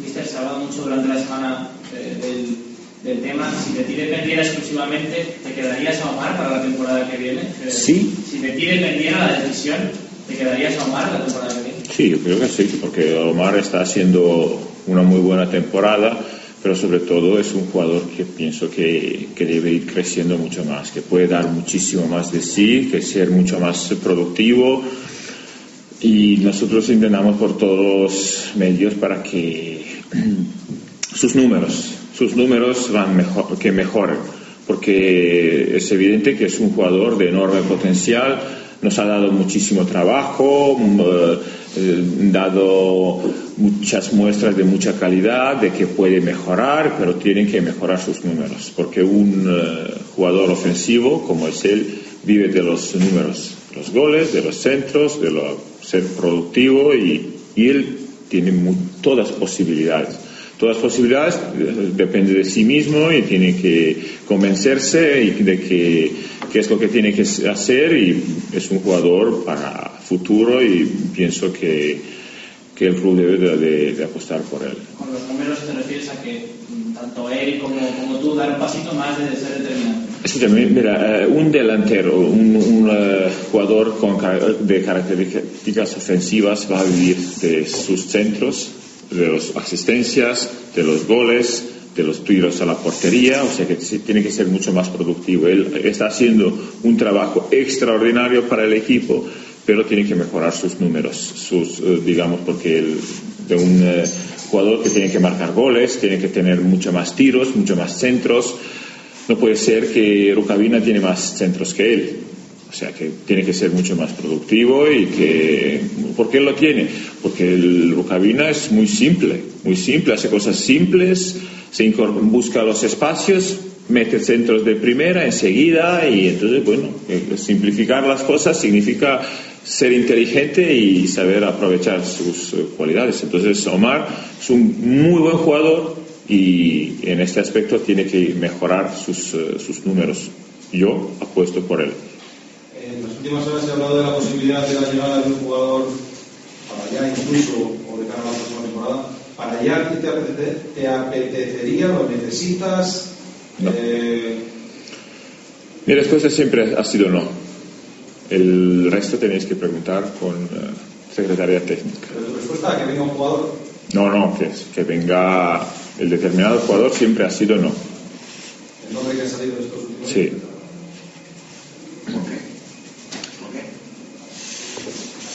Porque para mí no eh, eh, queda dos meses, queda dos meses, no estaba en condiciones, estaba sin equipo y en dos meses no, nosotros eh, puede venir solamente alguien que te puede aportar.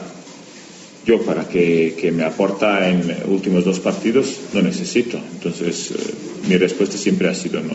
Y yo no quiero nunca romper la, hegemonía de grupo, una química que hay dentro del grupo, porque si tú, si tú traes ahora un medio centro, significa el- los medios centros dicen, "Ostras, o sea que el míster no está contento con lo que estamos haciendo y hay una incertidumbre. En mi equipo nunca vendrá alguien a prueba, mientras yo soy entrenador, no vendrá, porque esto es, yo os digo, yo trabajo en la mejor liga del mundo, en la mejor liga del mundo y estoy encantadísimo. Entonces defiendo con uñas y dientes la mejor liga del mundo. En la mejor liga del mundo puede venir los mejores jugadores, no puede venir cualquiera. No puede, porque yo trabajo en la mejor liga del mundo y en la mejor liga del mundo vienen mejores jugadores, jugadores preparados. No puede, tiene que tener condiciones, tiene que tener algo de- detrás o que ve- vemos un proyecto, un proyecto, un- no puede venir. Yo os digo que esto es para mí sagrado y que estas, estos, estas cosas, eh, mientras yo estoy entrando, no van a ocurrir en este equipo. O sea que el, el fichaje que prácticamente se daba por muy, por muy cercano, me había dicho, pero bueno, lo has, lo has pagado tú. Con ese no. No. Estáis equivocado. No, porque mira, yo, yo doy mi opinión. Sí, sí, sí, sí. Mis, mis palabras son categóricas.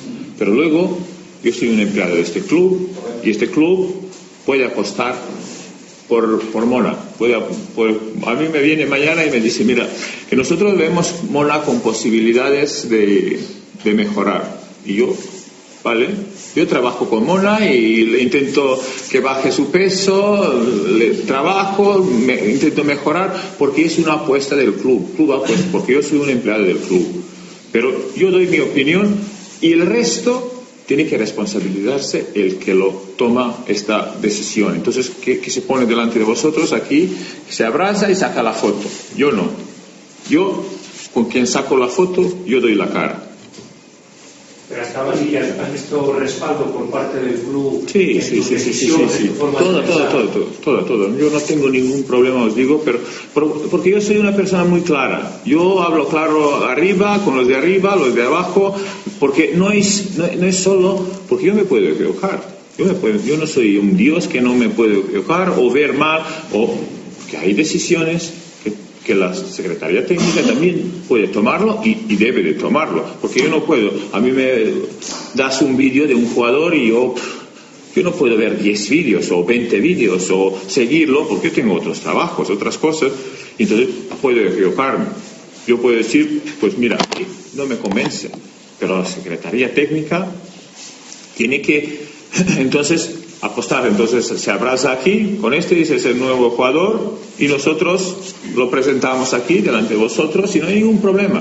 Yo lo entreno e intento sacar máximo provecho de, de este juego por bien de este club. Yo trabajo para bien, por bien de este club, nada más. Yo no trabajo ni para, para Alberto Marcos, ni para Carlos, presidente, yo trabajo para este club. No me importa ni sus intereses personales y que si el presidente es dueño y, y este es- sería bueno para sacarlo provecho, no me importa, no me importa. Me importa que este club funcione bien mientras estoy yo, va a ser esto, estos valores. Pero tú has, eh, siempre has dicho que te adaptas a las necesidades del club, has eh, trabajado con lo que te dan. Perfecto. Aquí hablas de que para ti esto es sagrado.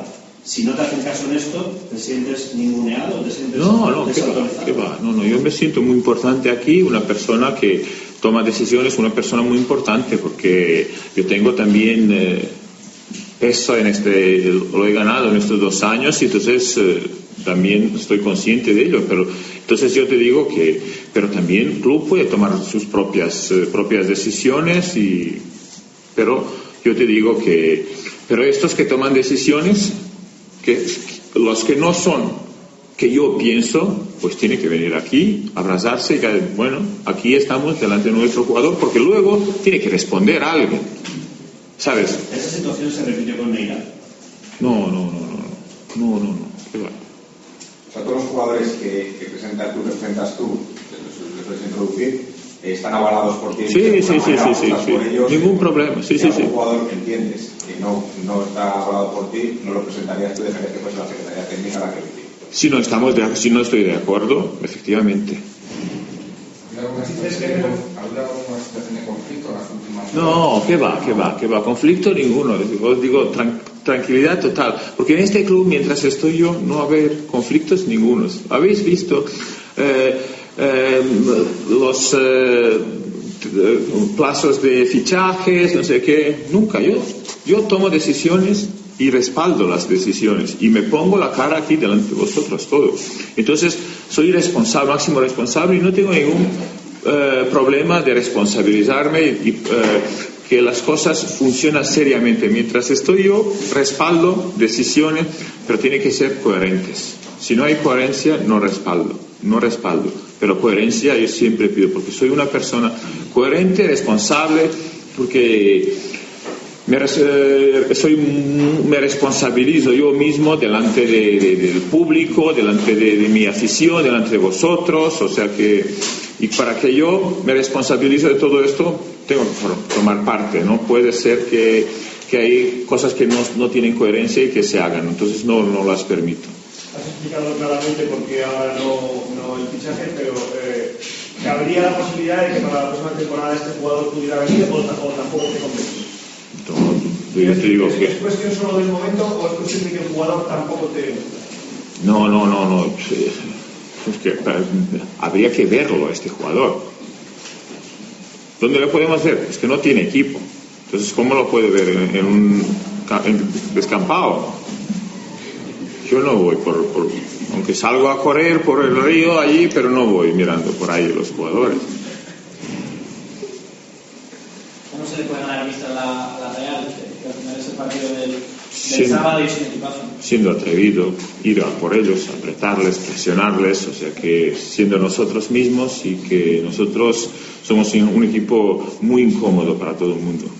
No, no, no nos puede ganar nadie fácil, porque somos un equipo muy equilibrado, que defiende bien, que ataca bien, o sea que con muchas facetas, muy equilibrados y lo, vamos a poner muy difícil a la Real. Sabemos que está muy bien, que está haciendo cosas muy buenas, pero nosotros también somos muy buen equipo. Y este equipo debe de saberlo y debe de, de creérselo porque son jugadores muy buenos, muy comprometidos y trabajando muy bien. Y yo os digo que estoy muy orgulloso de este, de este grupo que está haciendo una temporada extraordinaria.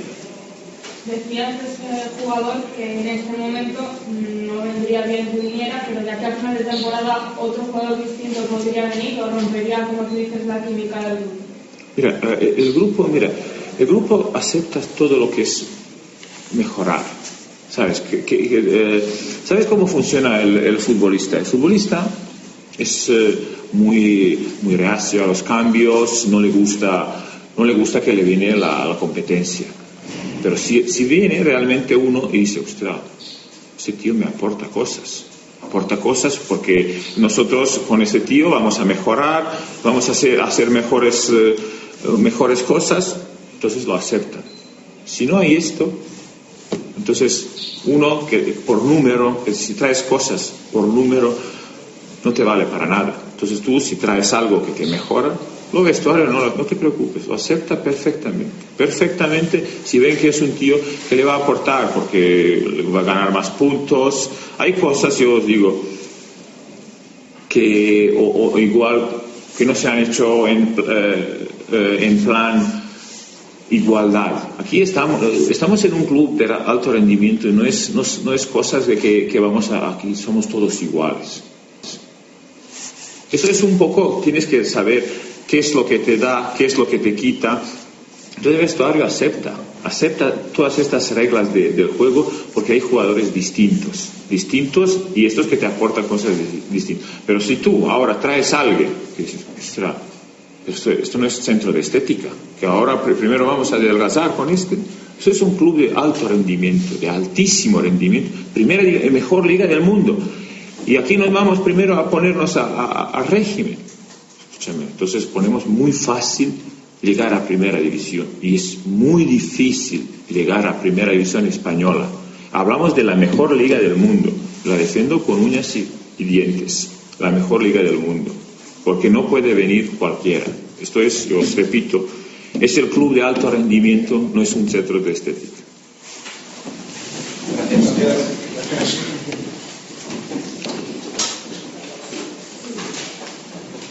Palabras de Miroslav Jukic, las palabras del técnico serbio del Real Valladolid en esa rueda de prensa bastante larga. Presentamos directamente la tertulia, que ya es bastante tarde. Jesús Turiel, Turi, ¿qué tal? Muy buenas, ¿cómo Buenas estamos? tardes. Flojitos en el indoor, ¿eh? David Alonso, ¿qué tal? Muy buenas, ¿cómo estamos? Buenas tardes. Javi, ¿qué tal? Muy buenas. Hola, buenas, Chus. Está también con nosotros Javi Y Pardo y, por supuesto, cuando pierde 5-1 no viene. Gonzalo Quintana con el que con el que ya hablábamos un poquito antes eh, haciendo pues la previa de esta rueda de prensa de Miroslav Jukic que hemos escuchado. Eh, Turi, ¿qué te ha parecido? Bueno, la rueda de prensa muy larga y, bueno, es explicado todo mascadito. Yo creo que, bueno, se entiende, se le entiende, yo creo que bien al míster en, en cuanto a que, a que hay jugadores que, que él no va a estar eh, por la labor de, de- de traerles y, sobre todo, eh, no estando en, en la forma adecuada para competir ya y sobre todo también porque yo creo que eh, él también es listo hoy y sabe que, que es perjudicial para el grupo traer un jugador ahora mismo que no está en condiciones y que, que no, estaría, no estaría integrado completamente en el grupo. Yo creo que eso es destabilizar un poco el vestuario, un vestuario que está perfectamente eh, acoplado y que, y que está todo bien, porque está todo bien. Y bueno, y en eso yo creo que más o menos la, la explicación ha sido todo eso. Un vestuario que yo ya lo he dicho en el arranque, que está pidiendo eh, temas económicos, hablando todavía temas económicos, de futuro cercano, y ha re- tenido alguna respuesta negativa. Y lógicamente meter a un tío mm, en el vestuario, hacer un gasto para un futbolista teniendo el equipo 35 puntos y que te estén diciendo no a alguna cosa, pues puede desestabilizar y bastante el vestuario. Y yo creo que el entrenador lo sabe. David, ¿qué opinas de la rueda de prensa? Yo estoy un pelín descolocado. Un pelín descolocado. Primero, eh, creo que Yuki hay en, en determinadas cosas que ataca de una forma bastante frontal a lo que es la Secretaría Técnica. Que mm, yo no sé si decir si estoy de acuerdo o no estoy de acuerdo. Me parece que es valiente decirlo, pero a lo mejor no es el momento o a lo mejor nos puede hacer pensar un poco más allá. Si el próximo año Yuki sigue estando en el Valladolid, eh, me parecerá muy bien lo que ha dicho. Si el próximo año Yuki no está en el Valladolid, me parece que lo que, que lo que está haciendo es empezar a poner unas bases para salir del equipo, con lo cual no me atrevo muy bien a valorarlo. Me gusta que los entrenadores hablen así, que sean sinceros, que digan que el, por qué él no es partidario de traer a un entrenador, perdón, a un jugador, pero también por otro lado mm, sí que creo que los entrenadores pueden dar vistos buenos o vistos malos y es la Secretaría Técnica la que pone pone y quita jugadores. El- si tú traes a un jugador que no es del gusto del entrenador, tienes que hacerlo con todas las consecuencias, siempre. Y tú también tienes que saber qué tipo de entrenador tienes para traerle determinados jugadores. El- ya te digo que a mí me ha pillado un poco descolocado todo. Sí, bueno, yo creo que, que respecto a la rueda de prensa, eh, estoy de acuerdo en lo que dice de Omar Ramos, por ejemplo, Jokic, eh, es algo que, que además Sí, hemos dicho. Me ha apuntado alguna frase, Javi, la recordamos. Eh, él dice que sí, que él continuaría con Omar Ramos, pero dice, Rucabina hace más centros, es más productivo, hace cosas simples, significa ser inteligente, Omar tiene que mejorar sus números, pero sentencia yo apuesto por él. Sí, entiendo que también, bueno, quedan, quedan tres meses y, y Dukic también buscando un poco pinchar a Omar, sabedor de, sabedor de que le puede dar eh, mucho más de lo que de momento está dando. Yo creo que, que Omar eh, por ocasiones es un poco un jugador simplemente de jugadas, pero no de partidos, que hace, es capaz de hacer mm, regates y, gestos técnicos pues de unas cualidades impresionantes, pero que luego eh, a la hora de la verdad eh, lo que dice el mister no, no es capaz de, de- de producir prácticamente nada. Eh, respecto al resto de la rueda de prensa, creo que, que es muy listo. Eh, siempre los medios de comunicación, yo creo, y la rueda de prensa lo, ha, lo ha utilizado él muy bien, eh, ha sabido siempre eh, cómo decir las cosas y, lo que decir. Y yo creo que él también sabedor de que la opinión pública, la afición, está totalmente con él, es capaz de decir eso. Y yo creo que ahora la pelota la deja un poco ¿no? en, el- en la Secretaría Técnica, en Alberto Marcos. Eh, sobre todo que, que explique que, que a qué viene un jugador eh, fuera de forma, que el míster no había dado el visto bueno. eh. yo creo que ahora eh, se abre sobre todo un poco, pone la pelota en el tejado de la, de la Secretaría Técnica. Que y yo en creo el contraste de las palabras de Marcos ayer y de las de Yukic hoy. A mí me ha dejado descolocado, claro. Yo escucho hoy a Yukic y escucho ayer a Alberto Marcos y estoy por decirte aquí alguien mente. Porque claro, Marcos habla de, bueno, un jugador que hemos mirado, como hemos mirado tantos otros. Bueno, yo creo que si fuese un jugador más al que has mirado, Jukic no se muestra hoy tan rotundo en rueda de prensa. Sí, Chus, pero yo creo que, el- que esto es un juego un poco de que, se produce en muchas ocasiones. Uno ni confirma ni desmiente y otro entra como un toro vitorino al primer capote que se lo ponen. El, el problema el problema muchas veces es que bueno que los aficionados la prensa pues mm, se ponen de un lado o de otro. Decía Javi ahora mismo que Jukic eh, hace determinadas declaraciones porque sabe que tiene a, a la afición detrás de él. También se lo ha ganado ojo también Sí, se lo sí, ha ganado sí, no. que No, él lo dice en la rueda de prensa, de hecho, dice que, que entiende que su opinión sí que se ve respaldada porque entiende que tiene un crédito que, que se ha ganado después de dos años aquí. Sí, lo- Claro, lógicamente. las frases que también me apuntó un poco del tema de este de, de Arbuzzi son no quiero romper la química del grupo, no vendrá nadie a prueba. ¿De qué sirve que aporte en las dos últimas jornadas? No puede venir cualquiera a la mejor liga del mundo, tiene que tener condiciones, algo destacado. Ha dicho también que esto es un centro de alto, de alto rendimiento y no un centro de estética o un club de alto rendimiento. Y, y bueno, le preguntaba, creo que era Manu Centeno, si podría venir la próxima temporada. Y decía que bueno, que de dónde le van a ver si no tiene equipo, que si van a ir a, a un descampado a verle, que a veces va a correr al río, pero que no se pone a ver a ver futbolistas. De, Sí, to- claro. de Yo- todas formas, vamos, que el chico no creo que. Sí, yo creo que ya no descartamos este la próxima temporada. Sí. Por lo menos mientras siga el Mister ¿no? como, como entrenador del Valid, yo creo que vamos que imposible. Y yo creo que al final eh, eso está claro, lo hablábamos también en el mercado de invierno. El que venga tiene que venir que con rodaje, tiene que venir a aportar desde el primer día. Ya con Rama eh, esas premisas no se cumplieron y, y Rama debuta un mes tarde. Vale, eh, hemos perdido un mes, pero aún quedan por lo menos dos meses de competición. Pero si encima tenemos que tener eh, un nuevo rama, entre comillas, un jugador que todavía se tiene que adaptar, que tiene que estar un mes haciendo su propia pretemporada. Yo entiendo ahí al mister que dice: para tener un jugador en abril casi voy a recuperar ya a Víctor Pérez. Entonces, eh, eh, no me sirve absolutamente de nada.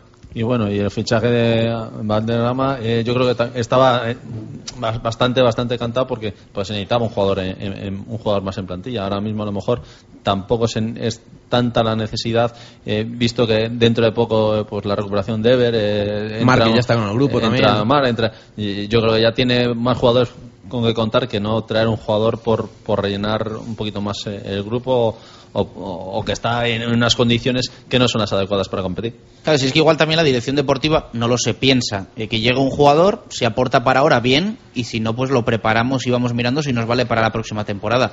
Pero los entrenadores no son partidarios de esas lo, cosas. lo que marca la diferencia ahí es la idea de la prueba, ¿no? Yo creo que meter a un futbolista dos semanas eh, o tres semanas o las que sean dentro de lo que decía Yukis, ¿no? De- y qué piensan tus mediocentros, ¿no? También. Claro, del, del grupo y demás. Al final, si vas a fichar a un futbolista, lo fichas. Y lo fichas con todas sus consecuencias, sea responsable quien sea. Luego Yukis también decía, ¿no? A lo mejor a mí no me gusta un futbolista, yo no puedo equivocar, pero la dirección deportiva y secretaría técnica van a muerte con un jugador, me lo traen y yo voy a trabajar con él y voy a intentar sacar el, el máximo rendimiento, que, que ellos también tienen, tienen voz. Pero claro, eh, esto de una prueba, dos semanas, tenemos dudas, eh, de un jugador que está en paro, al final todo eso no... Eh, Eso yo lo veo más en baloncesto, lo de la prueba para dos semanas, y cogen más ritmo, cogen más tal, porque son equipos más que se, que se, que pero se son hacen deportes antes las cosas. Aquí es Sí, diferente. porque antes es se puede diferente. cortar también, no hay claro, el mercado es que en después. dos semanas aquí no se va a ver a un futbolista eh, a prueba, porque claro, eh, tiene que coger un sistema, tiene que adaptarse a una liga totalmente diferente, a, un- una- a unos equipos y que no es más competitivos. al Claro, es que- cabo, Yo, yo creo que Yukis eh, en ese aspecto tienes toda la razón. O sea, es que es totalmente absurdo traer un jugador ahora mismo aquí cuando tenemos 35 puntos para intentar ver si nos puede valer para el próximo año. O sea, ahora mismo estamos en una temporada y, y la temporada hay que terminarla y hay que terminarla como se está haciendo, que se están haciendo las cosas eh, bastante bien, que el nivel del equipo es para lo que nos pensábamos todos a principio de temporada, que hicimos una pretemporada de cuatro semanas, el, el nivel es alto y lo que no podemos estar es mm, se- seguir haciendo pruebas y cosas raras y extrañas. Que la Secretaría Técnica lo pone, pues el entrenador se tiene que callar y tiene que entrenar con él, pero que, que está en su perfecto derecho a, a estar en contra de ese tipo de cosas. Sí, sobre todo yo creo que bueno, al final te traen un jugador en verano, ¿no? Y es uno más de los 20, veo que es el caso caso de Neira, ¿no? Yo creo que, que es claro también de, de jugador que, que cuenta poco, pero bueno, al final está en plantilla, te traen en verano y puedes asumir ese riesgo entre comillas, eh, tienes toda la pretemporada y tienes tiempo para verlo, pero un jugador que, que te va a venir para aportar eh, igual dos partidos como máximo, yo creo que, que meter esa bomba en el vestuario por, por dos partidos, al final eh, la balanza no te compensa. Y el- lo, lo que hemos dicho, ¿no? Lo ha pasado un poco desapercibido por todo el tema de Arbuz y del fichaje y demás, pero a Omar, no sé si decir que le cae, pero, pero sí que... Y no es la primera. No es la primera, pero yo creo que es la más, a lo mejor con más datos, ¿no? Lo que, lo que también decíamos antes, eh, al final dice sí, apuesto por él, pero... Sí, es un sí, pero... Pero tiene que mejorar muchas cosas y al final cuando te da el dato ese demoledor, que entiendo que de la forma que lo da es un dato por supuesto que él tiene la estadística y seguro la contabilidad máxima de, de su equipo, que no puede ser que Rucabina lleve más centros que el Alaria, ¿no? Ojo, que es que Rama llega lleva más eh, centros desde línea, línea de de fondo, que, que Omar en toda la temporada. Bueno, bueno, habrá- que cualquier extremo del equipo. Alguno habrá hecho. Tampoco, Javi. Creo que no, ¿eh? No, a mí, a mí que los entrenadores hablen de los jugadores en la prensa, yo parto de que no me gusta. que- De que no me gusta. El- Entiendo que se lo habrá dicho a él antes. Y que Omar el otro día en el norte entiendo que lo habrán hablado entre ellos dos. Yo- yo Yuki siempre dice que lo que dice en rueda de prensa se lo ha dicho antes dentro a su jugador. Yo doy por hecho de que siempre se habla dentro del vestuario. Pero a mí, particularmente, no me gusta que los entrenadores hablen a la prensa de, de los jugadores. Como tampoco me gusta nada que los jugadores se pongan a ser entrenadores de si jugamos de una forma o jugamos de otra. O sea, los. los Tú y yo nos llevaríamos mal si tuviese que seguir a tu equipo. Ya, claro, lógico. lógico, normal. Porque yo me pongo en la piel de, de, de cerrar los vestuarios y tú, eres, y, y tú eres un periodista que tienes que saber lo que pasa. Pero vamos, yo, es una opinión particular. Tampoco, tampoco, a mí lo que ha dicho, eh, sin faltarle razón, directamente no me gusta. Así se sabe lo que le, lo que, lo que le exige el míster a, a Omar y ya, sabemos cuán- eh, cuándo le cambia, cuándo no, por, por las exigencias que tiene. Al final, Tú has al sido final- jugador y ponte en el papel de Omar Sí, mañana cuando pero- coja el pero tampoco, periódico. ha, tampoco ha dicho O nada. ahora yendo a nada, casa después de entrenar con el no, coche. no le ha matado, simplemente ha dicho lo que él pensaba. Eh, Bueno. eh, cuando, cuando mete a Alberto Bueno por ahí, y por ese lado, y hace, y llega, y, por lo menos tiene remate, tiene, le, es, le está exigiendo lo mismo. Al final, un futbolista que juega de extremo tiene que hacer 3, 4 goles por temporada, y tiene que dar 3 o 4 centros de gol o pases de gol. De Porque es que si no, Sí, al final, pero- Pulula juega por ahí, entonces hay que, habrá que meterle Pero- en el centro para hacer jugar al equipo. Pero soy yo, soy yo y le digo, oye, mister, no hace falta que digas a toda la población de Valladolid que el lateral derecho lleva pero- más centros que yo. Pero ya, ya lo, bueno, no- lo intuíamos, nos- lo demás lo intuíamos. Bueno, yo creo no lo que, sabía bueno, hasta hoy. Bueno, sabes que cuando llega la, Sí, la sí, pone, pero- sabes cuán- Pero al final Yo- le ha dicho a, a todo yo, Valladolid. yo en parte estoy de acuerdo con Gonzalo, pero creo que el primero que se equivoca es Omar. Porque es el primero que dice algo que quizá no tenga que decir en público. Es lo que decía David. Entonces, claro, Sí. si tú entras Pero- en ese juego, yo puedo entrar. Sí, a vale, mí siempre me gusta, a mí siempre me gusta y Gonzalo lo sabe que las cosas se, se te digan en privado. Si yo a ti David te tengo que echar algo en cara, te lo, te lo digo en privado, no te lo digo aquí con el micrófono abierto ni en el Twitter para que lo lea todo Valladolid. Te lo digo en privado. Eh, Yo doy totalmente por hecho, como hemos hablado, de que se lo ha dicho en privado. Y es una mala costumbre O sea, decir las cosas y- en y- público, y no- sobre todo cuando Sí. es una relación de dos personas que no son desconocidas. Ahora que si yo a ti te doy primero en público, tú estás en todo tu derecho Ah, por supuesto. de azotarme a mí lo Yo- que quieras. Yo el, el problema que veo con Omar, de lo que ha comentado Jukic, y en todo, el, en, en todo momento ha dicho que él sí, que contaría con Omar, que tal.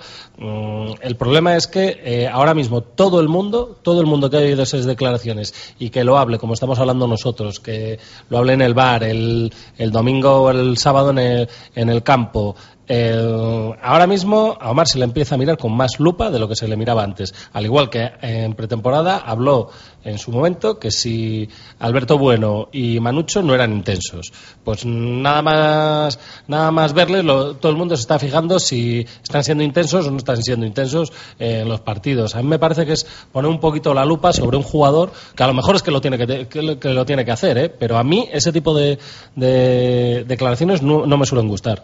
Ya, yo creo que, también antes eh, no hay que dejar de, de lado lo que comentaba antes Gonzalo de las declaraciones de Omar sobre, sobre también un poco su situación en el equipo, ¿no? Le preguntaba ayer el norte, creo que era ayer, y decía, bueno, un poco que, que bueno, que el equipo ahora jugaba más directo y que a él le costaba mucho más eh, encarar y que, que, bueno, que al final él en partidos estaba más preocupado de, su lateral que, que de encarar en ataque, ¿no? Yo creo que eso también, bueno, el míster que creo que, que en eso, eh, como digo, lo controla bastante bien, me imagino que en otras veces que también eh, le ha pinchado quizás no tan fuerte, pero sí que es verdad que ha buscado eh, siempre a Omar pues un poco eh, motivarle no desde ese sentido de, de hacerle ver que De tiene hecho, que ser mucho más en- le sentó en Sevilla, ¿no?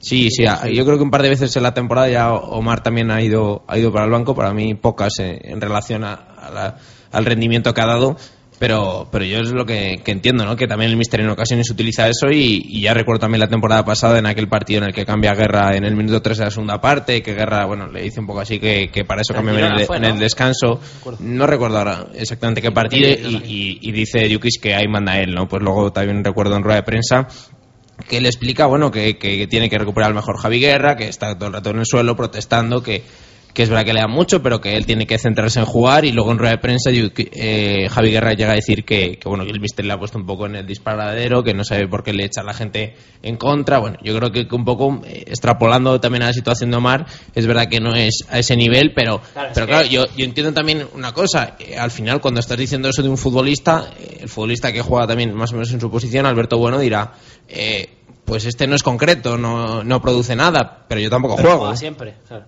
Sí, sí. No, y al final, eh, también de cara a lo que decías de Javi Guerra, de cara un poco eh, a la grada, ¿no? O afición o, o al, o al sector social. Y pasa con lo de Arbuzi, entre cualquier disyuntiva, entre club, Jukic, un jugador determinado, Jukic, Alberto Bueno en verano, Jukic, Manucho, Jukic, lo que sea Jukic, evidentemente todo el crédito que tiene Jukic, yo creo que él es consciente también de eso, ¿no? Lo que decías tú antes también el- con lo de Arbuzi, ¿no? Por, por supuesto, cualquiera que, que en el club eh, tenga una opinión, no una opinión, o, Entre Omar y Jukic, la gente lo va a tener claro, vamos. Sí, sí, sí, está claro. Y entre cualquier, prácticamente cualquier jugador y, y el míster, pues yo entiendo que el míster aquí eh, es la piedra más importante, digamos, del proyecto, por lo menos así se ve desde fuera y, y al final lo que lo que diga Djukic pues pues va a ser lo que lo que valga. digo. Decías al empezar, David, que te queda también un poco sensación a lo mejor de que condiciona mucho lo de hoy a si se va a quedar, si no, si... O sea, que te condiciona la valoración, decías, ¿no? Que sí, que sí, que sí, puedes totalmente, pensar que, totalmente que, bueno, que no le hace a mí a mí es que a mí es que el- en general el mundo del fútbol eh, me parece que que se es muy oportunista cuando se hacen determinadas valoraciones en un momento o en otro. No tiene nada que ver si se va a seguir, si no se va a seguir. Y claro, eso lo saben los que lo saben. Jukic ha estado declarando siempre que él está muy contento en Valladolid y que quiere cumplir lo- los tres años. Pero yo también entiendo perfectamente que, y está a la orden del día, que si el Valencia le está todos los días diciendo, oye, ¿qué tal estás? Que no te apetece venir de aquí a la playa y tal. Y además, pues mira, si en Valladolid no debes de cobrar mucho, ¿no? Y cuando cobras, que también lo ha dicho él, por otra parte, el, pues que el otro a lo mejor tenga ganas de, salir a un proyecto mejor, más ambicioso y con más remuneración económica. Es lógico. Por eso digo que a mí las declaraciones de hoy me gustan, pero me gustarían mucho más si se quedara. Que no tengo ni idea si se va a quedar o no, ojo, ¿eh? Bueno, cerramos capítulo Arbut, sí, Omar, Jukic. eh, os pregunto por el equipo frente al Málaga. No sé si, si os gustó, Turi, y qué esperáis del partido frente a la Real Sociedad. A mí la verdad es que sí que me gustó el partido. Yo creo que, que estuvo... o- lo- la única pega que, le veo es que ya- nos has hecho dos ocasiones eh, eh, o dos goles eh, de balón parado y, y prácticamente muy parecidos, el Atlético Madrid y el Málaga el otro día, y que nos, y nos, y nos- yo creo que nos vuelca un poco el resultado, yo creo que el, que el Valladolid. Eh, luego estuvo Droghi un, un rato, pero luego cogió el mando del partido y creo que se hizo merecedor de un buen resultado.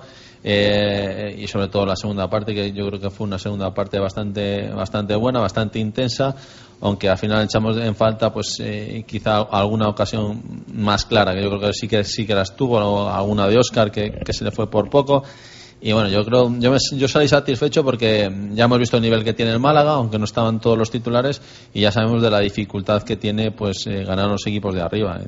Y por lo demás eh, eh, es un partido pues eh, que nos da un, un plus más para para bueno para situarnos mejor en, en la, en la tabla A mí, el- a mí el Valladolid el otro día me, en general me gustó mucho. Creo que tuvo más presencia que el Málaga en las áreas.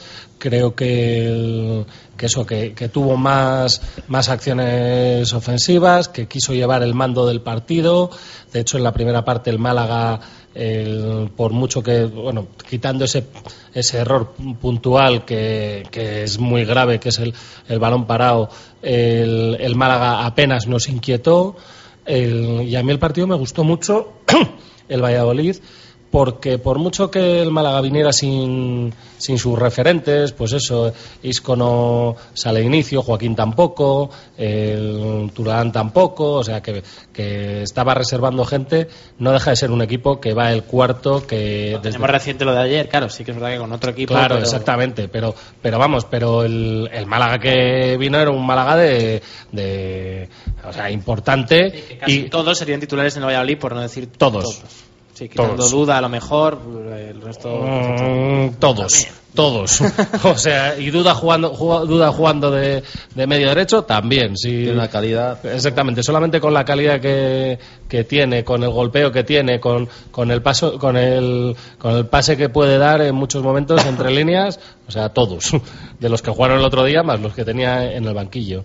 Pero vamos, yo, yo muy contento y además con un punto, sí que es verdad que terminamos el partido encerrados en nuestro campo, pero, pero vamos, es que jugamos contra el Málaga. Sí, exacto. Yo creo que, que primero la entidad del rival ya hace que, que sea muy complicado sumar. Eh, lógicamente, yo creo que, que punto de oro, eh, por lo menos eh, viéndolo del otro día, es verdad que, que tenía bajas el Málaga, pero lo que decimos al final, el Málaga es un equipo de Champions. Ya lo hemos visto ayer eh, contra el Oporto.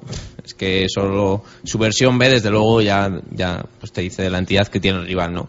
Yo en la primera parte del Beliz a mí, a mí no me gustó prácticamente nada. Eh, creo que lo mejor era el resultado volvimos a pecar de pardillos un poco eh, en el primer gol, al igual que el día del Atleti, pero eh, a El diferencia partido tenía la misma pinta, vamos. Sí, sí, pero a diferencia de ese día el equipo respondió mejor. Es verdad que el equipo eh, no se no se descompuso, siguió eh, al principio quizás un poco sobre todo atrancado, un, bueno, un par de contras, eh, un, un remate de Rucabina y luego bueno, el centro, pues el, el gran pase de Álvaro Rubio y, y el y el buen cabezazo de Manucho, ¿no? Y yo creo que sobre todo ese gol también eh, asienta mucho en el partido al Valladolid y le permite salir a la segunda parte con mucho más eh, atrevimiento, con con mucho más ganas y yo creo que, que la segunda parte sobre todo pues sí que es verdad que el Balice es superior al Málaga que tiene esas ocasiones eh, coincide un poco eh, cuando Larson está más activo con la entrada de, de Oscar también y que es cuando más daño está haciendo también Manucho con el juego directo porque la primera parte le costó mucho también con De Michelis y Lugano eh, ganar los duelos aéreos, pero es verdad que la segunda parte ya eh, un par de peinadas de Manucho consiguieron,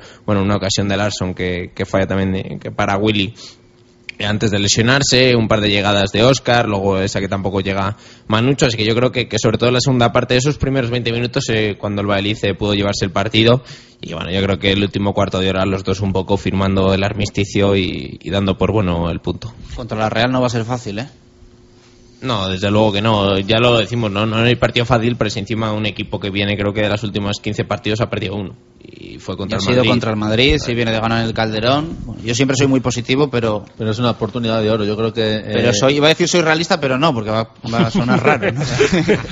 No, pero yo creo que después de tantas jornadas, eh, de, de tantas jornadas ganandas y, y después de un gran partido contra en el Vicente Calderón, es el momento también de, de pillarles un poco distraídos de, de su objetivo. Sí, y yo creo que de todos modos vamos a ver un- una Real eh, diferente a la del Calderón, porque yo creo que, que la Real en el Calderón planteó muy bien el partido, eh, dejó un poco el balón al Atlético y el Atlético es un, fu- es un equipo que con balón le cuesta sobre todo más y lanzando a las contras. Claro, cuando tienes balas como Vela, como Grisman, como Xavi Prieto, que pondrá un punta, ¿no? Supongo Claro, yo imagino que en casa sobre todo, eh, bueno, un punta, luego quizá también pueda meter a, a Rubén Pardo. Más o- 4-2-3-1 que yo creo que jugar con tres pivotes como el otro día. Claro, entonces eso también, eh, esa versión, eh, veremos la versión más ofensiva aquí, quizás de, la Real y, bueno, un equipo que está totalmente en racha, que me parece que, que es un ejemplo de cómo hacer las cosas muy bien, que en segunda no tuvo eh, demasiada prisa y consiguió sacar eh, muchos canteranos que ahora son el bloque del equipo y luego, bueno, también pues en gastarte eso o invertir en la cantera te permite también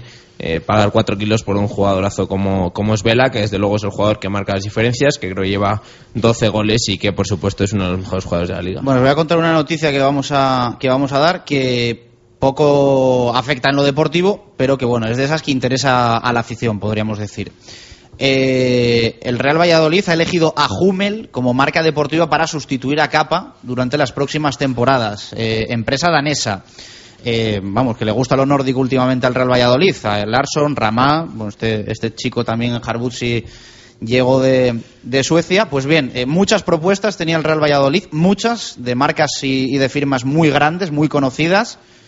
Pero bueno, mm, las eh, firmas grandes, grandes, ni hacen una apuesta económica importante de verdad, ni varían mucho los estándares de camisetas y demás para adaptarse a los clubes de fútbol.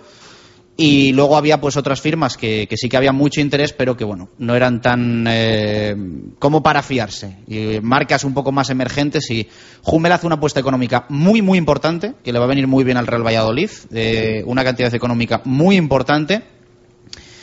Y, y el Real Valladolid pues ha elegido a esta, a esta empresa danesa y diseños hechos, está todo enviado, algún pedido incluso ya realizado. La firma definitiva no se ha rubricado todavía porque están cambiando de, eh, de distribuidor eh, en España, eh, Hummel, así que solo falta que se aclare ese tema para que firmen. Eh, el Cuatro Rayas Balonmano Valladolid lleva Hummel, Las Palmas, el Recre, selecciones de fútbol, de balonmano, así que lo más eh, lógico es que la próxima temporada veamos al Real Valladolid vistiendo Hummel. Así que mañana más. Eh, Turi, gracias. David, muchas gracias. Javi Pardo, muchas gracias. A Gonzalo le escuchamos mañana. mañana, sí. Y cerramos con eh, la carta de Pucelano Anónimo. Cuatro pistas, puntos los de ayer, porque ayer no sonó, así que como si fuesen dos, dos pistas, pero con los puntos de ayer martes. Vamos a ello. Llegué al Real Valladolid para dar un giro a mi carrera e intentar revivirla, pero todo se truncó y la etapa blanquivioleta resultó muy negativa para mí. La cesión, que inicialmente era para demostrar mis grandes cualidades, terminó en una tortura que me dejó en un segundo e incluso tercer plano. Comencé como titular, pero mis malas actuaciones me sacaron del once. Más tarde, el gran trabajo de un compañero me imposibilitó la opción de regresar al equipo. En la actualidad disfruto del fútbol en mi país, algo de lo que casi no pude hacer en España, en ninguno de los tres equipos que defendí. Un ascenso evita una frustración mayor de mi paso por España.